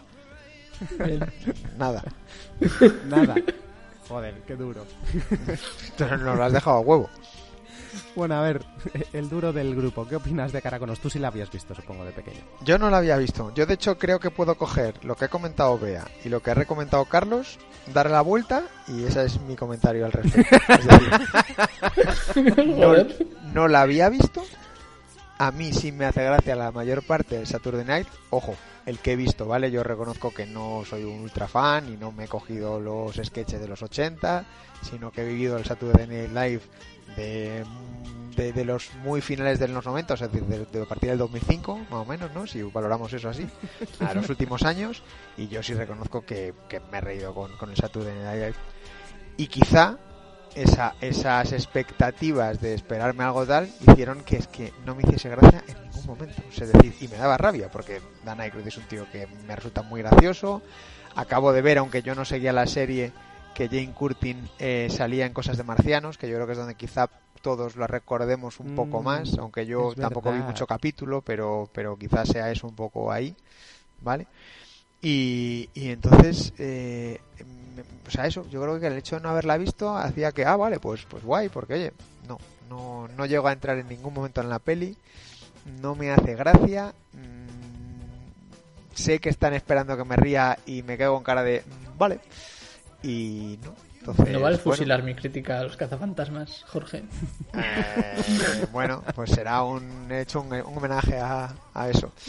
Eh, tengo un poco la misma sensación, entonces es que no no entro, pero que no pasa nada, que seguramente el problema está en mí porque oye, el más al resto de la gente sí le resulta gracioso y demás, pero no, o sea, dos chistes de los que, dos chistes en los que sonríes, ni siquiera risa o carcajada y tal. No no me engancha. Pero bueno, o sea, sí que es verdad que a lo mejor lo que dice Carlos de, de ese hecho de, de intentar hacer una crítica a la sociedad y a la época y al choque cultural, que es lo habitual, ¿no? Digamos que en este caso es un extraterrestre y no es alguien que viene de otro país, pero sí está ahí, pero pero la peli en sí no, no me llama demasiado. ¿Qué le vamos a hacer? Yo no, yo no sé si hablar, porque que- creo que voy a decir casi lo mismo que Jorge, realmente. Vaya. Eh, para, para corroborar lo que decía Bea, yo tampoco la vi, o sea que 3 de 3 no la ¡Hala, qué vimos fuerte! antes. Pero vamos a ver si la ponían en la... O sea, quiero decir, en los 90 la ponían en la tele, día Siria también, ¿eh? Pues claro, yo me la veía premonitorio y vosotros no. Era, era era. No premonitorio. sé. A Galicia no llegó. Es que especialito y me parece indigno de mí, lo siento. A lo mejor es por lo que comentábamos antes, que Oscar Acono sabíamos que se iba a, iba a llevar a un Claro. sitio complicado y entonces, mira, déjala aquí. claro, efectivamente. Eh, no la vi en su día y, y ahora vista. Yo tampoco soy un gran fan del Saturday Night Live. Eh, no me hace gracia. La mayoría de las cosas que veo no me hacen gracia, excepto Jim Carrey, por supuesto, que es el dios de la comedia. Siempre ¿No hemos elegido nada de Jim Carrey? Y- y- sí, ha salido Jim Carrey ya. en- Ah, sí, sí, en la... Sí, es verdad. Sí, Correcto. Muy joven. Muy joven, ese, claro. Casi irreconocible, efectivamente. Pero sí, sí, eh, Jim Carrey y, y ahora en la época moderna quizás pues alguna cosa de Kristen Wiig y cosas así muy, muy escogidas. Pero no es un programa que, de los clásicos de la época, eso, de Dan, A- de Dan Aykroyd y John Belushi y toda esta gente mítica, no es algo que me haga especialmente gracia. Y esta peli, efectivamente, digo lo mismo que Jorge, que es absurdo para dos personas que se partieron el culo con no me chilles que no te veo, que esto no nos haya hecho ni puta gracia. Tenemos un sentido del humor poco especialito. Pero sí, yo no sé si sonreí en algún momento, pero no me hace gracia. También le reconozco esa, esa capilla de crítica social, pero que está metida entre sketch tras sketch tras sketch que no me hacen gracia y me acaban cansando y me, es una película que me, me acaba aburriendo y de hecho se soporta gracias al, al WhatsApp y a, a los comentarios de la gente. A lo mejor puede No ser sé, porque eso- a lo mejor puede ser porque no me chides que no te veo si la vimos en la época y entonces Claro. la recuerdas con más cariño que esta que no la viste, pero lo único Eso, que es, se me eso. Eso iba a decir, que quizá pues es Paco y gente que, que le encanta el Saturday Night Live. Oye, hemos nombrado mucho a Paco en este programa, ¿no? ¿Qué, ¿Por qué no le llamamos ya? Deberíamos. Yo, yo he sido el único que se ha acordado de Ana. Aunque me haya Sí, confundido, sí. o sea que igual deberéis acordaros también de ella. Yo de Leo. También. Me refiero de los de los cuatro jinetes del apocalipsis de este podcast. De los originales. Eso es. Sí, y- pues eso, gente como Paco que a lo mejor le encanta el SNL y que vio esta película, pues la recuerda con más y, pues, y vea que la vio también de peque y la recuerdan con cariño, nostalgia. Eh, No puedo decir nada en contra de eso porque mis películas están elegidas así, básicamente, en películas que están elegidas desde la mente del niño que las vio cuando cuando se la pusieron por primera vez allí en la tele o en el VHS o lo que fuera. Entonces quiz- quizá eso juegue en mi contra, el que el verla por primera vez, un sentido del humor que ya no se estila o que a lo mejor está un poco desfasado o que se un- ya no se hace y que hoy en día quizá no hace tanta gracia si, si la ves por primera vez. Ay, las cosas son así, no lo sé. Caracolos no, no, La vida No. es así, no la he inventado yo. Efectivamente, no, qué gracia. Pero, pero bueno, sí, sí reconozco que tiene ese punto de tróspide. O sea, la película es muy tróspida. O sea, encaja perfectamente en, la categoría, yo creo. Eh, Bea, ¿tú quieres rematarla de alguna forma? Yo es que la aconsejaría, pero quiero decir, efectivamente, si la han visto de pequeños y la recuerdan con cariño, yo diría que tienen que volver a verla. Porque es eso, o sea, Mm. yo creo que hace 20 años más, posiblemente. Sí, sí, hace 20 y pico años que no la veo y yo creo que sí que la cogía en el videoclub, también te lo voy diciendo. Claro. Era, y, era muy típico. y sí, o sea, efectivamente no te va a encantar, pero pero no sé, sí que te queda ese punto de, pues entiendo por qué me gustaba y también entiendo que no tenía ni idea de la vida, porque efectivamente cuando la veía no, no, no me enteraba de realmente lo que está queriendo decir la peli, que no quiere decir No nada. como ahora que estoy de vuelta de Vamos, cu- cuánto sé. Después de entrar en una comunidad de vecinos, la vida te da la vuelta. Totalmente. ¿Puedo salir ya? ¿De la vida o de la de comunidad? la comunidad. ¿Qué tarjeta fe? Uf, no te, no te haces una idea. Vea. Pues sí, pues si, si la veis, eso sí. ¿Tú crees que te hubiese gustado igual viéndola sola? Esta segunda vez. Yo creo que la hubiese visto. Sí, yo creo que si me la veo, si estoy haciendo zapping y veo que está, yo sí me la veo. Te quedas. Sí. Sí, y me hubiese reído.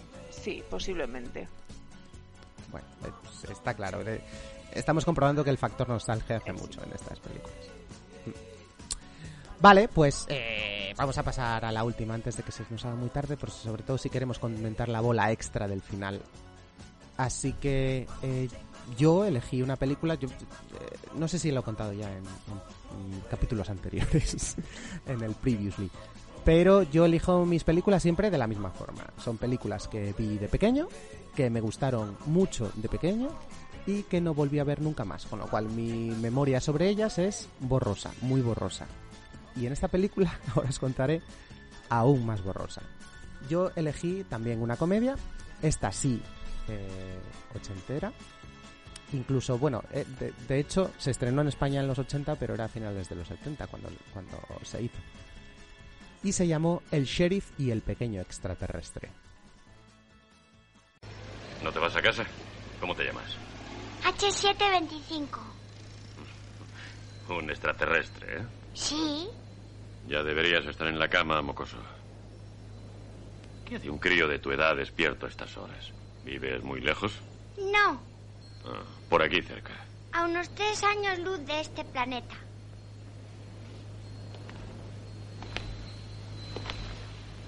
¿Unos tres qué? Tres años luz más o menos. Ah, te mandaron con la misión de descubrir la Tierra, ¿no? No, no, estoy aquí por error. Estaba jugando con la cápsula transmisora de la nave y aterricé aquí.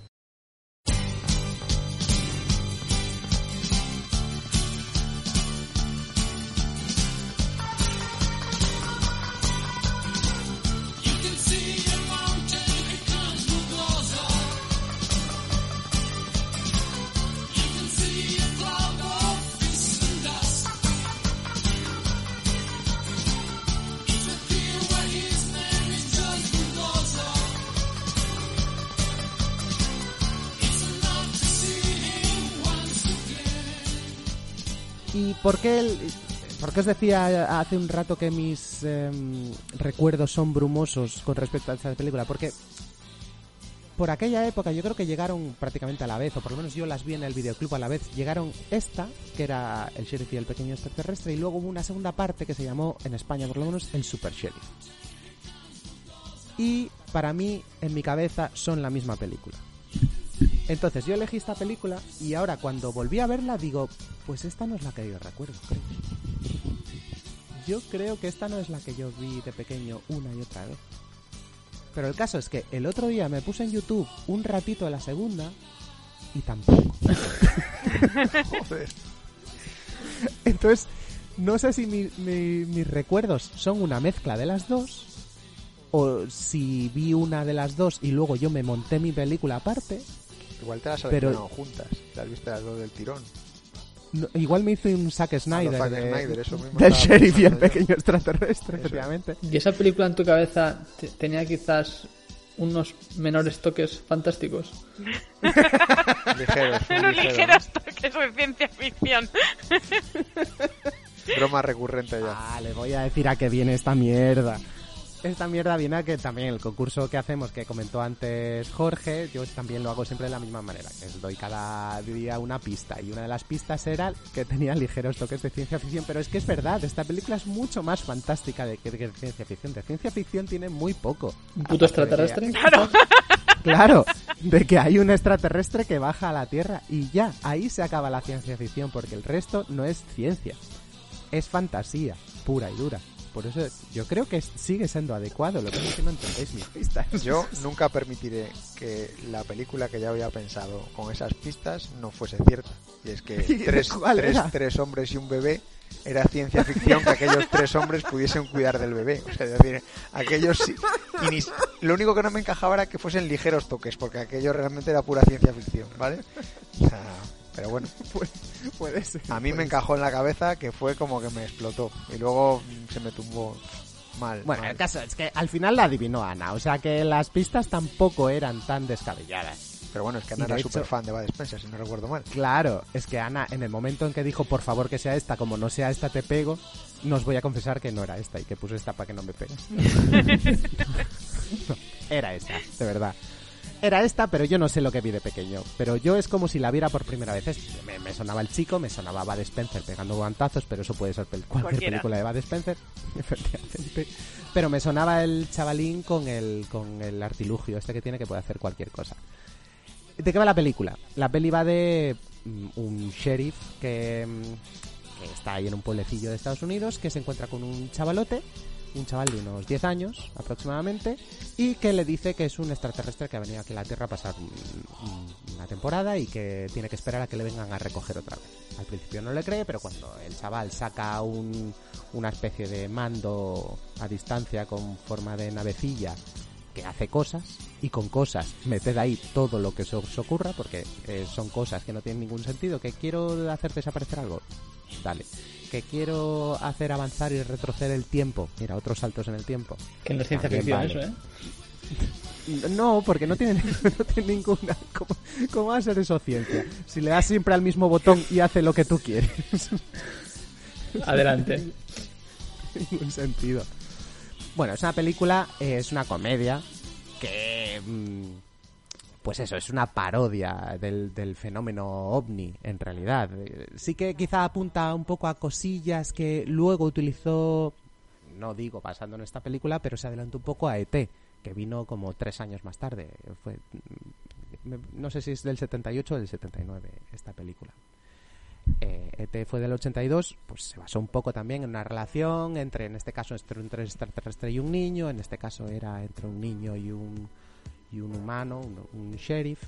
Pero bueno, al final lo que importa en esta película no es la- ni la trama de los ovnis, porque sobre todo porque no tenían presupuesto para hacer nada, no hay planos de, de nada, hay un- sale un poco la nave al final, un poquillo, pero no tenían presupuesto para hacer nada más que para dar a, la- a bobinar para adelante y rebobinar para atrás, no podían hacer mucho más que eso. Así que la peli básicamente intenta ganarnos con pues la química entre, entre Spencer y este chaval. Este chaval que en realidad era el chaval de eh, Encuentros en la tercera fase. Que luego hizo estas dos películas de, del Super Sheriff. Bueno, del Sheriff y el pequeño extraterrestre y el Super Sheriff. Y no hizo mucho más. Eh, estuvo eh, em, a punto de rodar El Resplandor pero los padres dijeron que una película de terror igual no era el mejor para este chaval y eligieron a Danny Lloyd. Eh, trabaja en una película en el 83 con Barrenos, trabaja en dos o tres películas más y en el 85 se retira y se dedica a otras cosas y es un chaval súper feliz de la vida. Quizá gracias a eso, a que se retira. Y se casó con Silke. Y viven los Ojalá. dos ahí perdidos en el... En un caserío. Eso es. Sí, sí, en Cabezón de la Sal, en concreto. Correcto. Y, y es verdad que tiene mucha química con Bud Spencer. Y si me lo permitís voy a hablar un poquito de Bud Spencer. Bueno, te- antes de Bud Spencer voy a comentar también que em, la música, que la celebramos mucho, durante mucho tiempo, porque tiene una melodía muy pegadiza Cántala. que suena durante durante to- na, na, na, na, na, repetido hasta el infinito. Pues eh, la- los responsables de esta música son dos italianos. La película es italiana, aunque esté, se esté haciendo ver que están en un pueblecillo de Estados Unidos. eh, y de hecho está rodada en inglés, pero la película es italiana, director italiano. Y los compositores de la música son Guido y Maurizio de, de Angelis, que tenían un grupo conocido como Oliver Onions, que pusieron música a toda una década de cine italiano, básicamente. Eh, y sobre todo al casi todas las películas de Terence Hill y Bud Spencer. Y, y muchos de nosotros recordamos. eh, Paco celebró mucho también recordar esta, eh, esta melodía y cómo jugaba con sus hermanos metiéndose mamporros y diciendo el super sheriff. Pero si me lo permitís, os hablo un poquito de Bud Spencer y de todo lo que hizo este tío. Bueno, de un poquito de lo que hizo, porque tuvo una vida súper guay. O sea, Adelante. nació en, nació en Nápoles, en un pueblecillo en Nápoles. eh, empezó estudiando, bueno, empezó, eh, cuando se fue a la universidad se empezó estudiando química, pero su familia se emigró a Buenos Aires. Allí pues, tuvo que dejar la carrera, evidentemente. Allí estuvo trabajando de bibliotecario. Volvió a Italia, se metió en el equipo nacional de natación y participó en Juegos Olímpicos, eh, en tres Juegos Olímpicos distintos, tanto en natación como en waterpolo. Y llegó a ser siete veces campeón italiano de los 100 metros libres. O sea que ahí cuando lo veis un tío barrigón y, y panzudo, antes debía ser un, un Una mala bestia. playboy. Sí. Sí, sí, una mala bestia, efectivamente. Em, después empezó a actuar en el cine así un poco, ¿por qué no? Después de hacer un montón de trabajos eh, muy diversos. Apareció por primera vez en Quo Vadis en los 50. Se cambió su nombre porque se llamaba, a ver si lo encuentro por aquí, no se llamaba... Carlo Se llamaba Peders- Carlo Pedel... Eso, Dale, dale, Carlo Pedersoli. Y se cambió su nombre a Bud Spencer. ¿Por qué? Porque le gustaba Spencer Tracy y la cerveza Budweiser. Y dijo, pues ya está. Perfecto. Brillante. Tengo mi nombre. Y ya con este nombre eh, protagonizó una, una película con Terence Hill, la primera que hicieron juntos, que se llamaba Dios perdona, yo no. Parece ser que gustaron mucho. Y se lanzaron a hacer spaghetti westerns a lo loco. Los más famosos son los de la, la, la- la saga esta le llamaban Trinidad, le seguían llamando Trinidad, y ta ta ta. Y después le llamaron El Magnífico. Fue también eh, compositor y cantante. Y de hecho compuso alguna de las eh, canciones donde participó como actor. Fue piloto. Tenía la licencia de piloto privado de avioneta y helicóptero. Fundó una línea aérea de carga. El tío. Tenía mm, amistades un poco rarunas porque era muy, eh, muy amigo de... mm, Ay, ¿cómo se llamaba? El, el- el presidente este italiano Berlusconi. Efectivamente. O sea que... A ver, muy de izquierdas, muy de izquierdas quizá no era. Bud Spencer. Un poquito así. Pero bueno, me, me parece que, que- que era un tío muy interesante. De hecho, una de las últimas eh, imágenes que vimos de él fue en un anuncio español. No me acuerdo muy bien de qué. Lo único que me acuerdo era saliendo, que, que ya salía como muy vejete, que ya andaba un poco mal haciendo sus clásicos, dando sus clásicos puñetazos de, de Bud Spencer. Y, y me parece un tío entrañable. Y efectivamente, esta película en sí es una película entrañable, que tienes que ver desde, desde la mirada de un niño pequeño, porque si no, evidentemente te vas a aburrir, porque no hay nada más que un niño haciendo perrerías con un aparato que hace cualquier cosa y va de Spencer metiendo más porros. Y con eso te montan una película cortita y, y que gusta más a los niños que a los mayores. Y ahora podéis decirme que no. No. A ver, voy a empezar por Carlos. Venga. No, sí. que es un buen resumen, sí. Eh, es difícil que a a alguien adulto le pueda gustar esta película, yo creo. Yo no había visto esta película, ni había ni sabía quién era Bud Spencer. No sé, así. ¿Cómo no? ¿Cómo no vas a quién era Bud Spencer? Mira, ¿En serio? Que yo no sé quién es Bud Spencer. O sea, me sonaba el nombre, pero o sea, no le ponía cara, ni sabía ni Pero el gordo y el flaco, ¿sabes? O sea, qué decirte, no, no. No me lo puedo creer, No. Carlos, hostia. Son conceptos que sé que existen, pero que no relaciono. Son yo. conceptos. Claro. Como la Yo- droga, esa Claro, que sí. se iba a acabar. Lo siento, yo no sé por qué estoy en un podcast de cine, porque no tengo ni puta idea de nada. ¿vale? Sabes más Pero- que yo, así que vamos bien. Pero aquí estoy. Eh, entonces, la- es la película, es la típica. Es que hay dos géneros a mí que no me gustan. Un género es el western, Dos, dice. dos géneros solo. Western y película de la infancia de Héctor. Esos son dos géneros que yo no puedo con ellos. Yo no sé qué ocurre. Eh, no sé, es una película un poco aburrida. Típico ritmo ochentero o de finales de los 70, me da igual. Eh, el típico niño rubio de las películas de estas, de los 80 y tal. A mí no, no. Yo creo que sin el factor nostalgia, esta película no hay por dónde cogerla, la verdad. O sea, va pasando el metraje y "Uf, no sé dónde quiere ir esto. No sé. No es para mí.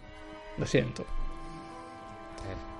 Probable que no sea para ti ni para mucha otra gente, como por ejemplo Jorge. Vale. Un, dos, tres, No responda No, vez. sé por qué he intuido que después de ese comentario iba a llegar yo.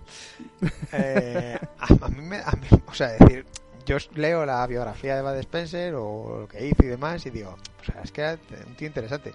Pero reconozco que, que es eso, que sus pelis no me llaman absolutamente nada. Pero ya ni siquiera las de las de las que hizo con Terence Hill. O sea, nu- nunca me han hecho mucha gracia. Y sí, es verdad, yo tampoco la haya visto de pequeño o no la recuerdo, ¿vale? Yo no, no, no tengo esa capacidad No la vimos juntos. esta. no, esa creo que no. No tengo esa capacidad de memoria que, que tiene Héctor para las películas de pequeño. De hecho, yo creo que no he elegido nunca pelis así, quitándome Meches que no te veo, y ya era un poco mayor, porque creo que era del 89, o sea, ya son 12 años.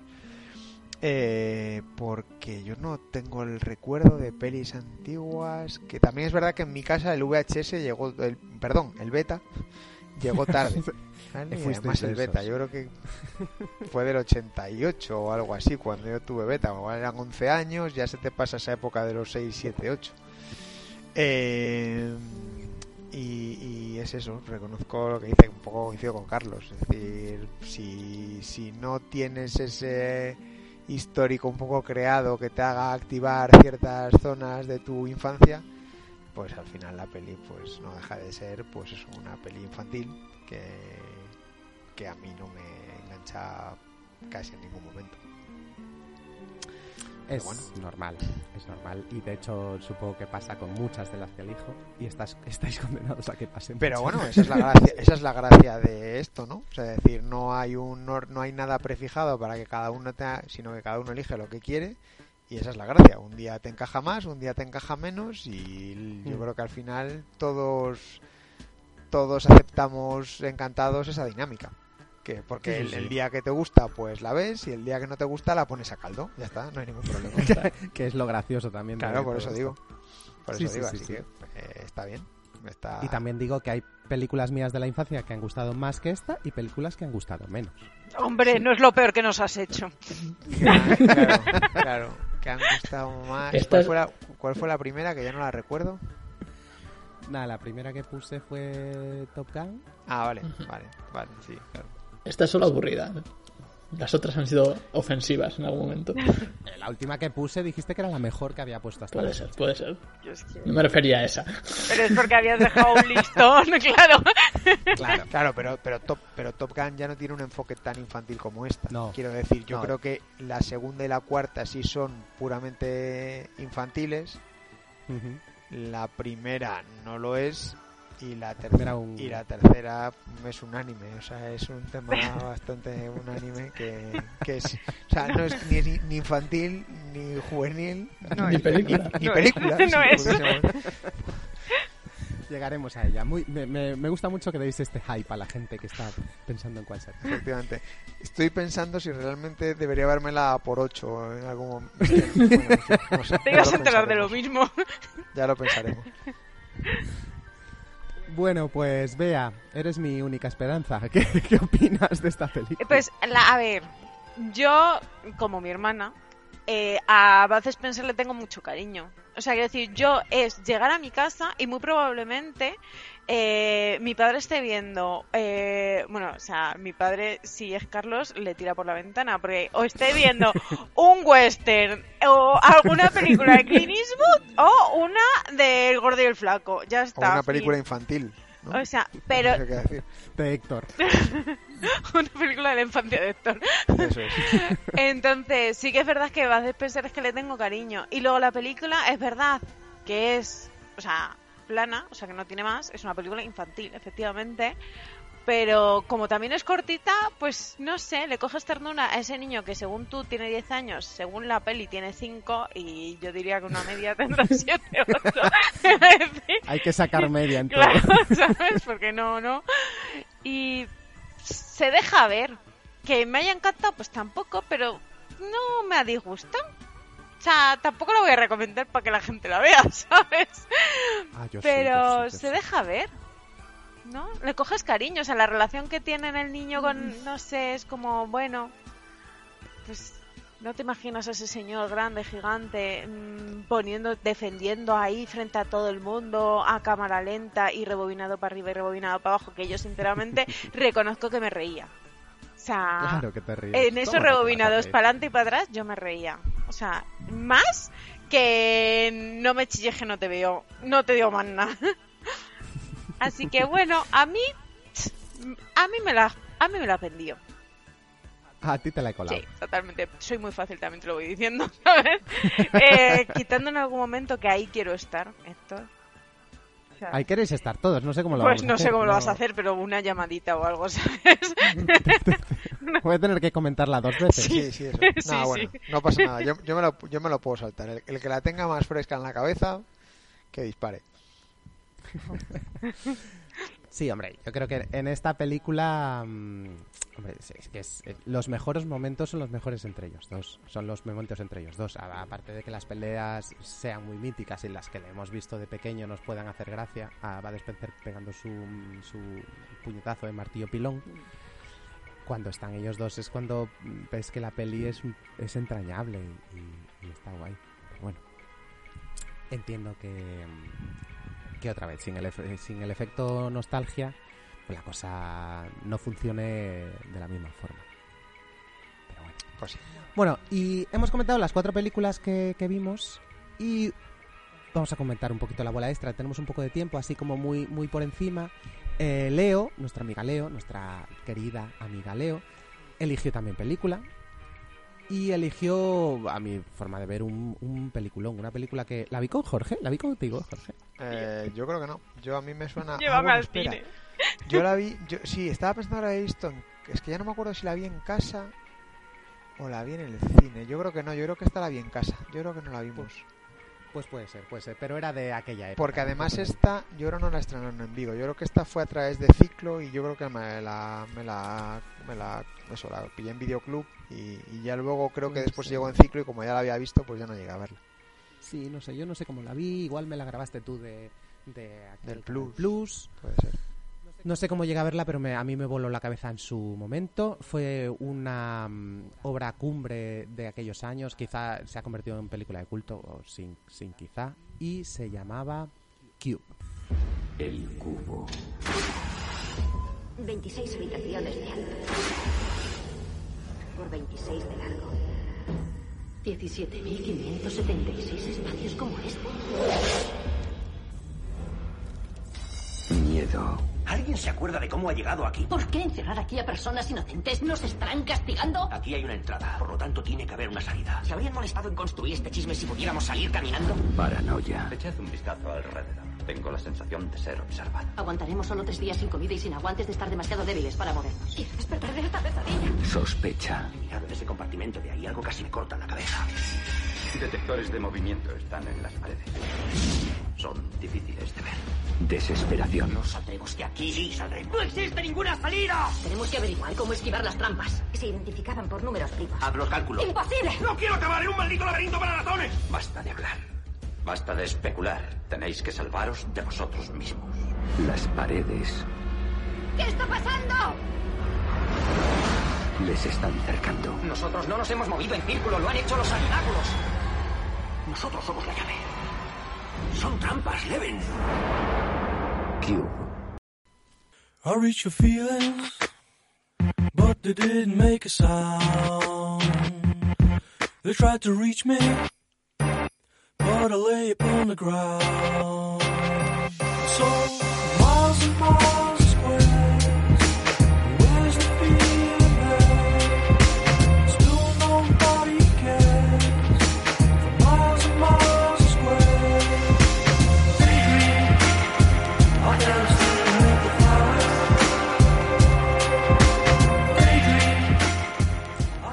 Vale, y Cube es una. Yo, yo creo que quien no la haya visto está tardando en verla. Tampoco, también no, tampoco me parece una película tróspida.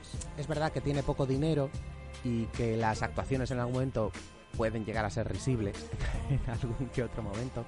Pero el concepto es tan molón y la ambientación es tan chula que, que yo creo que la descarta de película tróspida la convierte en peliculón, por lo menos para mí. A mí me voló la cabeza en su momento, de hecho me vi la trilogía completa. Está Cube, luego hubo un Cube Zero y un Hypercube, no sé muy bien en qué orden. Así creo. Así. Creo que sí. Y, y que cada vez eh, metía como un punto más de, de, de dificultad al tema este de- del cubo. Eh, pero para mí la, la grande fue la primera, la que menos pasta tenía y la más imaginativa. Y iba de unos tipos que se despiertan en una habitación, pues eso, en un cubo, eh, con puertas en todos los lados del cubo que dan a otro cubo y, a- y este da a otro cubo y no se acuerdan de cómo han llegado allí y tienen entre todos que ver cómo poder salir. ¿Qué opináis? Pues, bueno, no sé, todos la habíais visto, supongo, en, en su momento. Yo sí. Carlos, tú la Yo sí la había visto y me había gustado mucho. Y no la considero tróspida en absoluto. Hasta que la vi por segunda vez y dije, hostia. Igual la tenía yo un poco mitificada. Porque sigue me, pareciendo, me sigue pareciendo buena película y muy entretenida y muy bien ambientada y todo lo que has hecho. Pero realmente el nivel de actuaciones, como bien has dicho, uf, da un poco de vergüenza ajena ¿eh? en algún momento. Sí, a veces hay alguna reacción sí, y que, que caras. está un poco forzada. Que da, uf. Pero por lo general, joder, sí, eh, te atrapa la película. Así que nada malo que decir de ella, aparte de eso.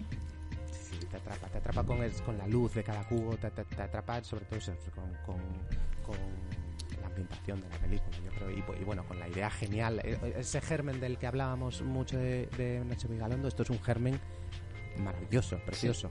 También el final, pues, a la altura, en mi opinión no, pero tampoco es horrible final. Sí, bueno, es una película que no es fácil de acabar para todos los gustos. No Mm. sé si tendría un, fa- un final perfecto. A mí no me parece malo, la verdad. Bueno. Eh, ¿Bea? No la había ¿Tú visto. ¿Qué la voy a ver? No, ¿Qué- que- No te pegaba, ¿no? ¿Estamos bobos Por o qué? favor. o sea, ¿de verdad crees que sí?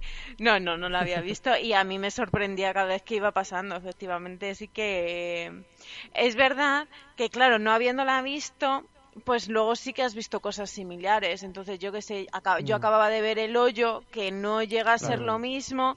Sí, es un poco deudora. Claro, Pues, exacto. es. Entonces, a mí me perdía el efecto de la novedad de no haberla visto en ese momento. Pero, pero sí que, mm, no sé, sí, sí, sí que te engancha y sí que, no sé, a mí sí que me gusta y no la consideré tróspida. Efectivamente, sí que es verdad que hay actores que, que quieres que yo te diga. Eh, espero que no tengan más, más recorrido que esto, sinceramente. No te creas, porque después salió el, el prota, el héroe loco, el negro, salía en Hedwig. Ah. Haciendo Ah, de... pues no. Hedwig and the Angry. Sí, y ahí no lo hace horrible. Hace de- es el que hace de. Ah, mira, a lo mejor dio clases. El que se, el que se casa con Hedwig. Sí, sí, sí. El militar. Mm. Ujú. Así que bueno, que, mm, tiene. Mejoran con el tiempo, por lo que se ve.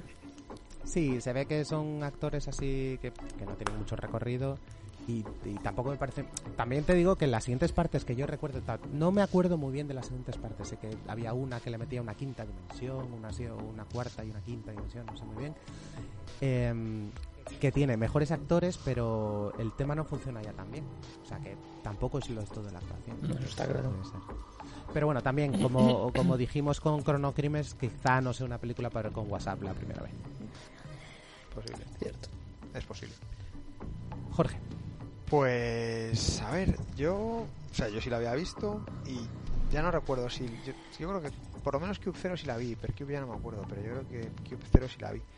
Eh, yo, creo que más o menos lo habéis dicho todo, es decir, eh, la primera vez que la ves es impactante, pero reconozco que esta segunda vez, o sea, esta segunda vez quizás sí que, mm, pues, en- o sea, cosas que, que, recu- que, de la primera la vas recordando. Es decir, pues la trama matemática flojea en tal, los actores tal. O sea, es decir, encuentras muchos elementos que realmente podrían sacarte de la peli y decir, pues, pues, pues al final ha sido una peli fallida. Pero yo creo que lo que decís, que el concepto es tan, tan bueno y, y- y la idea está tan bien desarrollada a efectos más de ambientación y de eso que, que, el- que el otro a mí al final me pasa un poco al segundo plano, es decir, me preocupa poco Me- lo que decía Carlos, lineal, pues pues pues al final ya no me complico de si la trama es más tal o más cual o si o si las, los temas matemáticos me dejo llevar de la manito y, y que me lleve hasta donde quiera. Es un poco la sensación que tengo. Un poco lo que decías antes de, de también cuando estábamos hablando de, de Turno Negro, no es una película en la que aunque el guion esté bien pensado y demás, en un libro tendría sentido, aquí todo lo visual es donde cobra fuerza, pero pero pero luego sí que es verdad que eso, que le podrías poner muchos detalles, pero me dan un poco igual, es decir, me, me engancha. Ah, sí que es verdad que quizá la segunda vez se me hace un poco no larga, pero sí quizá un poco eso, lo que te digo, que ya después de pasado una primera parte en la que la parte visual me impacta mucho, pues como que ya eso, la parte final le, cuesta, o sea, no- más que que le cuesta avanzar, creo que se descontrola un poquillo y demás, que a lo mejor esa, esa primera vez no tuve esa sensación, pero es igual, vamos, es decir, sigo sigo viéndola muy a gusto, disfrutándola mucho y un poco me pasa pues eso, al contrario de lo que decía Bea. Yo vi el hoyo, pues yo creo que la de Viver poco tiempo después, porque yo creo que no la debes tener mucho más tarde en Netflix de lo que la vimos esta. Y claro, pues tiene esa sensación de decir, el concepto está ahí, mm, el no saber nada, la ambientación musical, eh, todo te recuerda a ella, te lleva allí, aunque bueno, luego se resuelve de otra manera y demás, pero siempre la tienes un poco ahí en la cabeza que de que evidentemente ha bebido mucho de, de esa peli. Sí, supongo que porque a lo mejor porque las viste muy seguidas. También puede Sí, ser, también puede ser. eh, Cube la tenemos ahí olvidadilla y a lo mejor el hoyo, bueno, te puedes recordar en algún momento, pero no, no tan directamente, no lo sé, no lo sé. También es verdad que te- tanto, bueno, el hoyo no sé cuánto costó, la verdad, pero Cube sí que no debe ser una película muy cara No. y está muy bien aprovechado yo creo que cada dólar de esa película. Los efectos especiales son muy chulos, algunas maneras de las que mueren los protagonistas están muy bien hechas, muy gore, pero muy bien hechas. Em, Son películas, pues, eso, muy con un con una dirección de arte muy aprovechada. Y al final también es eso, oye, si económicamente tampoco el presupuesto es muy alto, pues a lo mejor los actores. También es verdad que creo que al final en este tipo de películas el hecho de tener actores desconocidos siempre le da un punto bueno, porque al final, pues, pues si, eso, a no ser que tengas un reparto espectacular en el que cualquier muerte te pueda sorprender, pues unas por defecto, otras por exceso, te pasaría un poco lo mismo. Si esta película tiene dos actores principales conocidos, pues seguramente pierde un poco el encanto, a no ser que se los carguen las dos en el primer minuto, ¿vale? Pero eso yo creo que le da, pero bueno, sí que es verdad que adolece un poquillo de ciertas interpretaciones que... Pero bueno, está buscado el presupuesto, ¿os interesa?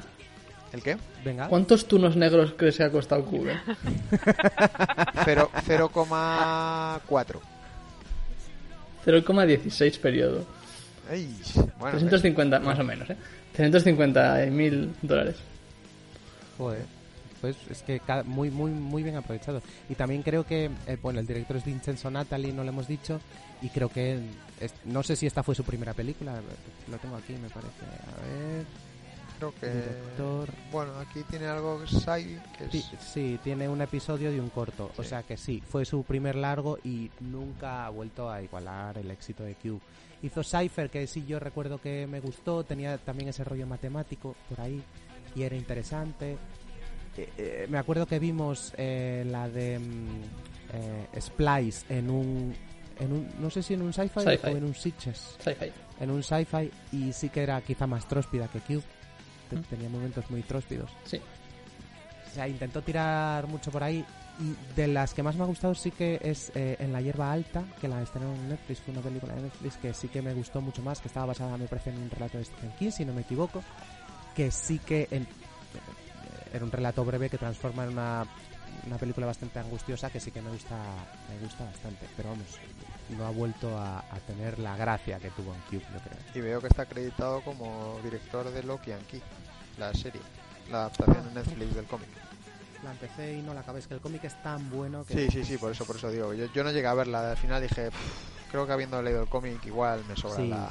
vi dos o tres capítulos, pero es de repente la hacen una película familiar cuando el cómic es, es algo Lo contrario. quizá más adulto y más oscuro. Totalmente. No sé, Parecido a la de Walking Dead, entonces. Mira, es que yo de The Walking Dead no leí el cómic y, le- y la muy pronto también. ¿Tú sí lo tienes, Carlos? Eh, Sí, yo me leí el cómic, pero los dos de lo que aquí también me lo dejó Héctor, me recomendó Héctor, me gustó mucho. A mí me lo regaló Héctor. Pues, Joder, luego, Madre mía, con todos. luego, luego, luego ya continué con ellos. Y, y Walking Dead, pues acabé hace, no sé, ¿cuándo acabó? Hace seis meses. No, un año ya casi, ¿no? Pues que no tiene nada que ver con el cómic. Por lo que No, yo vi, no. eh, que solo vi la primera temporada. Bueno, luego han ido yo creo que recu- recuperando personajes, pero con tramas un poco independientes. Nosotros vimos más temporadas, pero al final acabamos dejando, no llegamos a- al momento, en fin, al, al- al momento culmen de la serie para el que no había leído el cómic. Y, y la verdad es que, pero bueno, yo, vamos, al final son muchas veces eso, son cómics a los que les tienes tanto cariño que dices, pues igual la adaptación no, no te va a compensar. Ya está. Sí, es difícil. Hay demasiadas Es cosas que ver.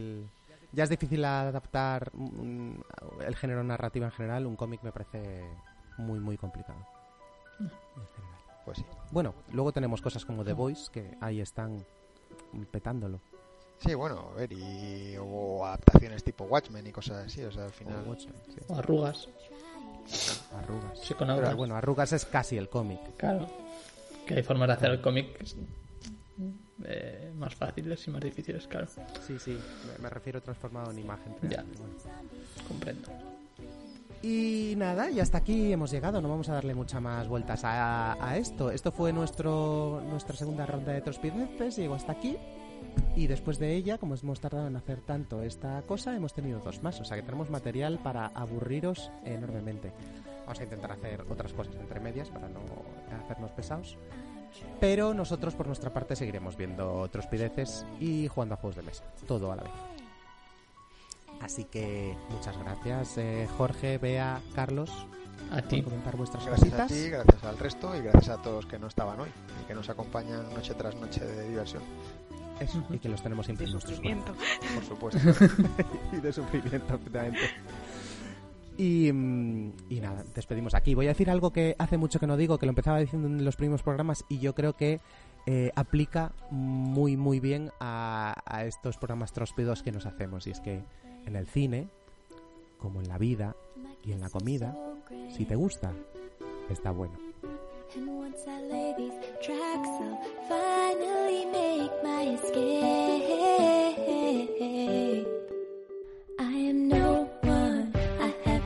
have no relates, and there's no sun. As the night covers the space, but I beg you, please, please, don't let this life go to waste.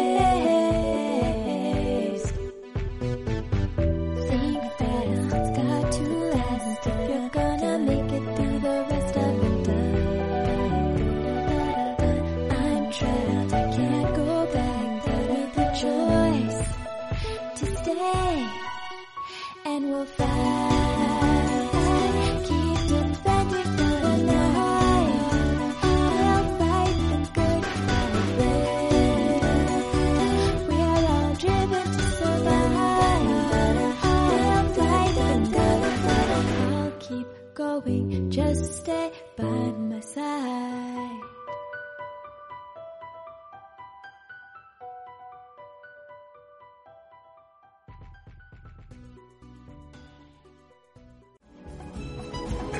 es hostil para los nuevos talentos y las nuevas creaciones. Lo nuevo necesita amigos. Anoche yo viví una nueva experiencia. Una comida extraordinaria procedente de alguien singularmente inesperado.